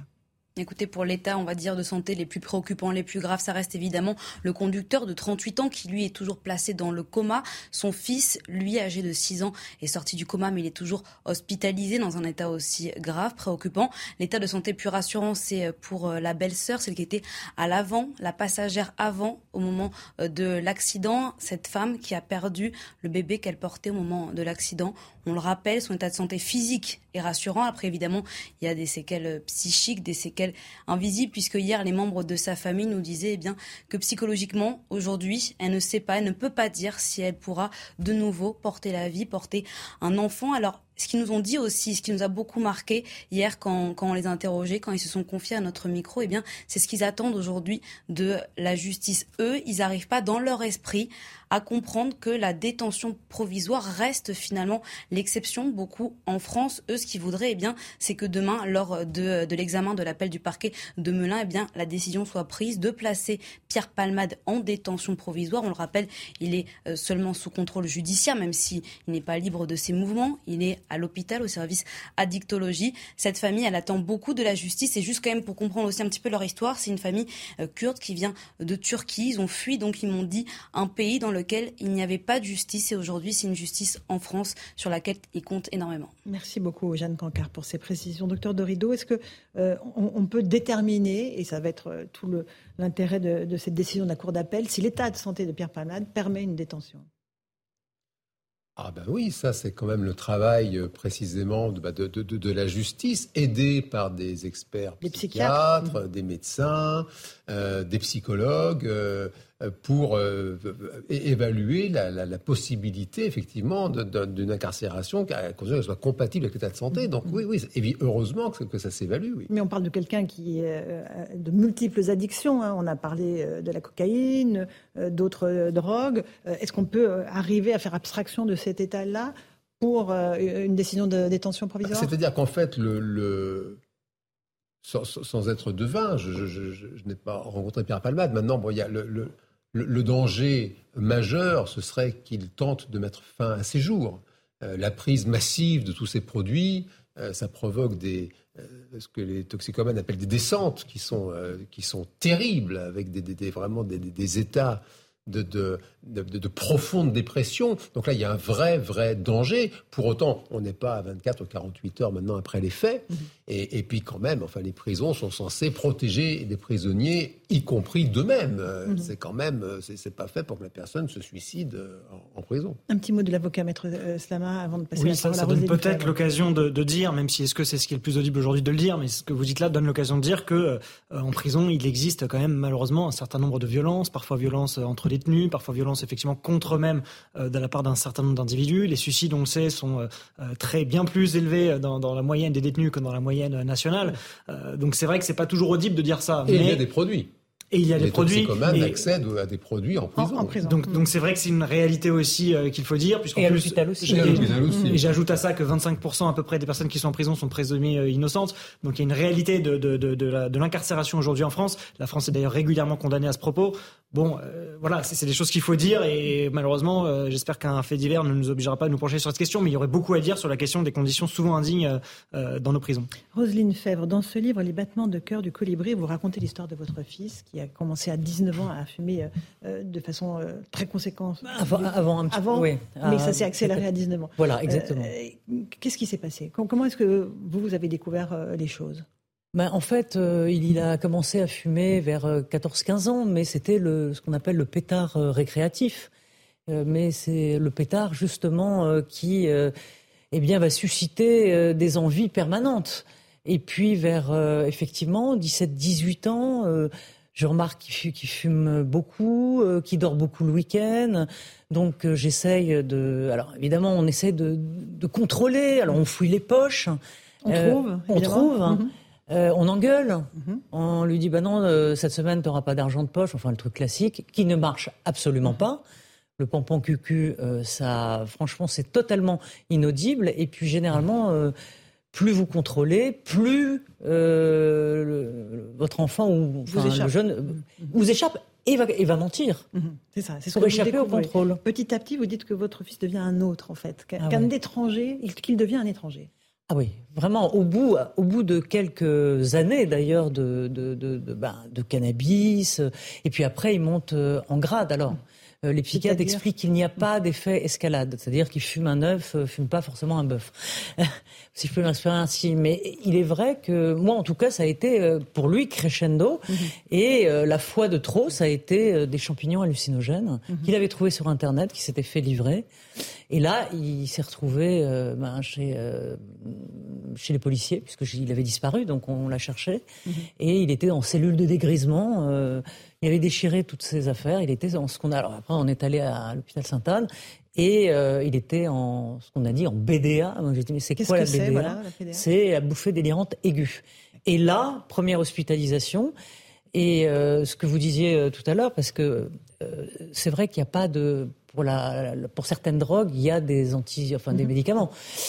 pour pour ça, il n'y a pas il y a pas autre chose que des anxiolytiques, des neuroleptiques, et mhm. donc ils sont complètement shootés et on les shoot pendant ben, un mois, deux mois. Et puis après, ça recommence. Voilà, c'est-à-dire qu'après, c'est, euh, il, sort de cure, euh, il vous ment, il vous vole pour se, se préoccuper. Euh, c'est un cercle absolument vicieux. Absolument vicieux, c'est terrible d'ailleurs. C'est à la fois, j'ai trouvé cette expression, mais quand le, l'aidant, celui qui aide, est à la fois le poison et l'antidote. C'est-à-dire que le poison, parce qu'on va contrôler et, et la personne va continuer à vous mentir, et l'antidote, parce qu'il faut être là parce que pour éviter les, mhm. d'aller dormir sous les ponts, de faire trop de bêtises. Et puis lui, le, le euh, ce qu'on appelle l'addict, eh bien, il est un coup, euh, un collabo et un coup un résistant. Vous voyez, c'est-à-dire que il est, il, est dans la collaboration avec la, drogue et à la fois il résiste comme il peut, mais il y a une, il y a une souffrance euh, extraordinaire derrière qui fait que bah, c'est la, maladie et, c'est compliqué d'arrêter. Docteur Dorido, euh, on n'arrive pas à, prendre en charge complètement euh, ce type de personnalité qui, qui décroche à un moment euh, sous l'effet des substances bah, C'est-à-dire qu'en France, on est, on est très très en retard sur la prise en charge de la toxicomanie. Euh, les médecins font un métier sensationnel. Un, un, toxicomane n'a pas besoin de médecin dans le sens où il n'est pas malade au sens organique du terme. C'est une problématique de la santé mentale, la toxicomanie. C'est un, une problématique des sciences du comportement. C'est une maladie de la rechute, la toxicomanie. Et alors, bien sûr que la prise de produits sont des produits toxiques. Donc, la prise de produits, ça peut finir par rendre la personne malade. Elle a besoin à ce moment-là, bien sûr, de médecins. Pour autant, euh, un toxicomane peut avoir besoin de médicaments, ça a été très bien dit par Madame, euh, pour, mm. dans, l'urgence, pour, pour, pallier les, angoisses terribles, les mm. descentes, etc. Pour autant, il a besoin d'un accompagnement psychologique. Le, le toxicomane pour s'en sortir, et puis jusqu'à preuve du contraire, on n'a rien trouvé de mieux pour aider un toxicomane que d'anciens toxicomanes, des personnes qui vont le prendre en charge, qui vont se serrer les coudes, qui vont lui dire viens, on va te sortir de là. Et là, il se reconnaît, le toxicomane. Il voit, mhm. c'est un espoir. Il voit qu'il y a une vie possible, une vie heureuse sans produit. Et c'est vrai que la science en blouse blanche euh, est mm. impuissante. Mm. Bon, on fait des centres, des cures, mais bon, ça marche pas. Rosine Fèvre. Ce que vous évoquez, par exemple, c'est ce qu'on appelle les, les NA, les narcotiques euh, anonymes, mm-hmm. euh, qui est une, communauté thérapeutique. Et c'est ce qu'on appelle la méthode Minnesota. Elle est basée sur bah, les alcooliques anonymes. Hein. Donc, vous y allez, vous êtes des groupes de, de, parole. Et ils ont des, des, communautés thérapeutiques où ils peuvent recevoir des, des gens, hein, comme à l'hôpital. Bon, euh, mais ils n'ont pas d'argent, ils tirent le diable par la queue, mmh. euh, il n'y a, pas de, y a pas de moyens et, ils font un travail formidable. Et ce que vous racontez très bien aussi dans le livre, c'est vous vous heurtez au maquis de la psychiatrie en France. C'est-à-dire qu'il n'y a pas un médecin qui vous dit la même chose, il n'y a pas un hôpital qui vous propose la même thérapeutique. Et ça, c'est terrible parce que les patients sont perdus, complètement perdus, et les familles encore plus. Oui, c'est-à-dire que vous voyez un, un, médecin qui va vous faire un. Alors au début, moi, j'ai pas eu du tout de diagnostic, diagnostic pendant. On vous a rien dit. Non, rien. Bah, on ne sait pas pour l'instant. Il faut attendre. Et puis après, ça a été de la bipolarité. Après, ça a été du TDA, trouble de, l'hyperactivité et de l'attention. après, ça a été schizophrène. Bah, vous êtes sûr? Euh, Oui, oui, oui. Et puis après, un autre. Euh, parce que c'était en fonction de là où il était. Hein, quand il se retrouvait euh, en, province, par exemple, ben, bah, ça revenait à bipolaire ou à schizophrène. Enfin, schizophrène, on l'a eu une fois seulement. Après, ça a été trouble de la personnalité. Après, ça a été borderline. Enfin bon, mhm, mhm. j'ai eu droit à tout. Et puis la liste des médicaments. Euh... Voilà, qui assomme. Qui assomme, mais plus qui assomme. Qui... Et la drogue dont vous dites qu'elle était présente dans, dans les services de psychiatrie. Et là, ah là j'hallucine complètement. Et on hallucine en lisant votre livre. Oui, parce que principe de base, et ça c'est un invariant, euh, partout où il y a euh, des drogués, il y a de la drogue. Donc euh, il y a des, des, des, des, gens qui se font sans vergogne, qui se font hospitaliser en disant qu'ils entendent des voix, enfin mhm. voilà. Et euh, et là, euh, comme c'est des services euh, pour certains qui sont fermés, on est fouillé. Donc la première fois, ils arrivent sans rien, sauf qu'ils ont des visites et les visiteurs ne sont pas fouillés. Mhm. Ils fouillent les sacs quand vous apportez des affaires. Et, et là, la drogue circule et il y a un marché sous-jacent. avec même, c'est la cour des miracles. Hein. Certains, certaines femmes, par exemple, euh, couchent avec des hommes pour avoir gratuitement. Euh, Dans ces services de psychiatrie Oui. C'est un constat terrible, euh, docteur Dorido. Ah ben non, mais c'est effrayant. Enfin, je, je, je, si j'ose dire, je, me réjouis de ne pas être le seul à le dire sur, ce plateau. C'est ah, bah un fait. J'ai entendu combien de personnes dans mon cabinet qui m'expliquent ce que vient de me dire Madame. Il y, a, il y a des dealers, évidemment, soit dans les centres ou aux abords des centres. Et, il y en a qui font carrément le guet. Euh, des dealers qui font le guet pour euh, aller attraper le l'addict. Il y a de la demande, donc il y a de l'offre. Bah oui, c'est hallucinant que ces endroits ne soient pas plus protégés. Euh, Maître oui, Premièrement, déjà, je trouve ça formidable qu'on puisse aussi parler du volet préventif euh, dont on parle pas forcément suffisamment. Mais ah bah j'ai peut-être une question à vous poser et je m'excuse si, elle est indiscrète. Et je ne sais pas si vous y avez été confronté ou pas. Mais est-ce que vous avez été confronté également au volet répressif euh, qu'il peut y avoir dans ces affaires-là Et est-ce que du coup vous avez un avis sur son, sur son efficacité? Non, alors ce qu'il y a eu, c'est un jour il s'est fait comme beaucoup de jeunes. Euh, il fumait euh, sous un porche dans, dans la rue et les policiers de la BAC sont venus, ils ont senti l'odeur et ils ont embarqué les deux qui, qui, qui, étaient en train de fumer. Et après, vous avez le coup de fil du commissariat qui vous appelle. Hein, et puis, euh, il y a ce qu'on appelle un rappel au, au, règlement. Donc, vous allez au, vous allez au tribunal et là, euh, vous avez une, euh, enfin, une juge qui, qui dit euh, c'est pas bien. Euh, mais là où elle m'avait marqué, c'est qu'elle, alors lui, il s'en foutait complètement, mm. mais c'était, elle nous expliquait que dans le shit, des barrettes de shit, il y avait des bouts de verre, il y avait des mélanges de goudron, de pneus, de paraffine, voilà, des trucs extrêmement nocifs. Extrêmement nocifs. Et, mais franchement, il en a pas. À cet âge-là, mmh. vous, vous, vous, réfléchissez, enfin, vous réfléchissez pas. Ce que vous cherchez, c'est à être perché. Voilà. Vous êtes content d'être perché et vous ne pensez pas à la, aux conséquences. Y compris quand vous avez fait des hospitalisations longues, difficiles. Bien sûr. Il y a ce qu'on appelle le craving, le, l'envie répressive de. Absolument. Est-ce qu'on devient un jour un ancien toxicomane ou pas? Est-ce qu'on s'en sort? Oui. Ben moi j'en connais, mhm. j'en connais et j'en connais beaucoup. Ça peut durer longtemps, ça peut être long, très long. Euh, et on est tous iné enfin, inégaux. inégaux face à. Et puis il y a des gens qui peuvent euh, fumer euh, toute leur vie, hein. il ne se passera rien. Mhm. Mais la plupart du temps, pour les jeunes, enfin, pour, non, pour les adultes, non, non, non, je suis pas en train de, voilà, mais c'est pas vous qui allez me contredire. Je crois que le, le, le cerveau arrive à maturation à 25 ans. Donc si vous fumez tôt, 13-14 ans, euh, Il y a des dégâts les dégâts sont mmh. parfois irréversibles. Oui, non, c'est vrai que je fais. J'aimerais rappeler, on peut pas ne pas le dire, que le virus de l'addiction, il est dans le produit.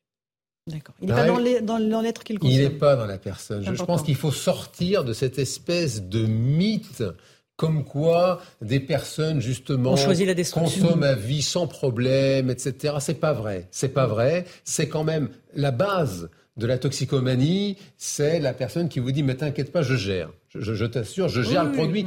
Tôt ou tard. Alors certes, c'est des personnes chez qui ça met beaucoup de temps. Tôt ou tard, c'est le produit qui, décide mhm. et qui commande. Mhm. Et, le, et le, quand même, le, on parlait de prévention avec Maître Slama, le meilleur vaccin contre la toxicomanie, c'est de ne pas consommer de produits. De ne pas, commencer, de pas commencer. De pas commencer, et quand même la personne aurait commencé, de vite, vite se dépêcher d'arrêter, tant qu'elle a le sentiment, l'illusion de gérer, on dit, ben, écoute, si tu gères, ah ben, décroche alors, mhm. n'en prends plus. Parce que tant qu'il y a une prise de produit, ça, crée le terrain favorable, mhm. il y a toujours, personne n'est à l'abri d'un problème, d'un souci, d'une peine de cœur, de job, de ce qu'on veut. Et là, la personne, elle sombre. Et après, le chemin pour, pour sortir, merci. Roselyne Feb, quand vous voyez l'actualité, euh, là, aujourd'hui, pratiquement, on a parlé de deux affaires avec euh, conduite sous stupéfiant, euh, la mort du jeune Antoine Aleno, Pierre Palmade qui décime une famille. tous les jours, on a des affaires liées à, la drogue. Elle, elle, prend une ampleur aujourd'hui dans notre pays qui est vraiment notable. Oui, et, et c'est pour ça que l'affaire Palmade, euh, au-delà du drame tragique euh, pour cette famille, et pour lui aussi, parce que franchement, personne n'aimerait être à sa place, d'avoir décimé une famille. Euh, je ne sais pas comment il se sent, mais ça doit être tragique. eh bien, c'est l'occasion aussi de poser les choses. Parce que l'État est garant de nos protections. Et, l'État doit nous protéger. Or, sur la drogue, alors on a souvent des images, grosse saisie de drogue, voilà, mm-hmm. mais concrètement, qu'est-ce qui est fait? J'ai l'impression, enfin, c'est pas l'impression, que la, chose est complètement mise sous le tapis. C'est le sujet tabou par excellence parce que euh, parce que euh, faut des moyens, parce que c'est compliqué. Il y a une société sans drogue, ça ça ça, ça ne marche pas. Et puis surtout la stigmatisation euh, du drogué. Et, et, la lecture sociale ou sociétale de la personne qui se drogue, c'est elle l'a voulu la destruction, c'est bien fait. Et pour ça, ses parents, pareil, c'est la même peine? Ah bah, les parents, c'est. Ah, qu'est-ce qu'ils ont raté? Qu'est-ce qu'ils ont qu'est-ce qu'ils ont fait mhm. pour que l'enfant se drogue? Il y, a quelque chose qui s'est passé. Vous êtes suspect. On est suspect, ouais. Mhm. ouais, ouais. Et vous, et vous-même, vous dites, mais qu'est-ce que j'ai fait de travers? Mhm. Or, ça peut être euh, parfois à l'école, il y a du harcèlement. Euh, moi, je connais des, gens. Euh, voilà. Mais le plus, le, et j'en finis, le, le, le drame, c'est qu'il n'y a pas de prévention. Dans les écoles. Et le policier qui vient avec sa mallette pour dire que c'est pas bien, ça ne marche pas. il faut parler, il faut que ce soit les jeunes. Peut-être des témoignages. Il faut que ce soit les jeunes qui parlent aux jeunes. Et alors, je ne sais pas. Moi, je, j'ai réfléchi dans le fond. Qu'est-ce que, qu'est-ce qui pourrait euh, marcher. Je... Des campagnes, quand Chirac avait fait la campagne pour les accidents de la route, euh, il en a fait une cause nationale, les, les, accidents de la route avaient, avaient chuté. Donc il faut prendre cette cause à bras-le-corps. Parce que nos enfants sont en train d'être détruits. Et on ne le sait pas toujours, nous parents, quand ils fument à la sortie du lycée, à la sortie du collège maintenant. Mhm. Et les parents sont démunis. Je fais quoi? Je vais où? Mon fils fume, ma fille fume, je fais quoi? Mhm. Docteur euh, il y a une réponse Oui, non, je, je, rejoins vraiment ces, propos. La prévention, ça ne marche pas. Euh, bon, peut-être. Euh, bah parce que c'est mal fait. Bah, jusqu'à pour l'instant, voilà, la prévention, ça ne fonctionne pas. Euh, il y, a aussi une dimension de, contrôle social. Euh, il y a énormément de consommateurs de produits stupéfiants en, stupéfiants en France, euh, y compris des adultes. Et bon, là, si on veut aider un toxicomane à, s'en sortir, la première chose, c'est de ne pas prendre de produits soi-même. Ça, déjà, on ne peut pas ne pas le rappeler. Et, et par ailleurs, c'est vrai que personne n'est à l'abri. Je crois que c'est vraiment, j'aime l'idée d'un grand plan national, d'en faire une cause nationale, parce que on voit les Ce chiffres. Sont nos enfants c'est effrayant l'augmentation de la drogue. Merci beaucoup docteur Dorido. Euh, Roselyne Fèvre, Les battements de cœur du colibri, euh, évidemment, euh, votre livre très touchant. Maître Slama, merci beaucoup d'avoir participé à Punchline ce soir sur CNews et sur Europe 1. Dans un instant, c'est Christine Kelly qui vous attend pour Face à l'info avec ses invités. Et c'est Europe 1, Europe 1 Soir qui vous attend aussi sur Europe 1. Bonne soirée à vous sur nos deux antennes.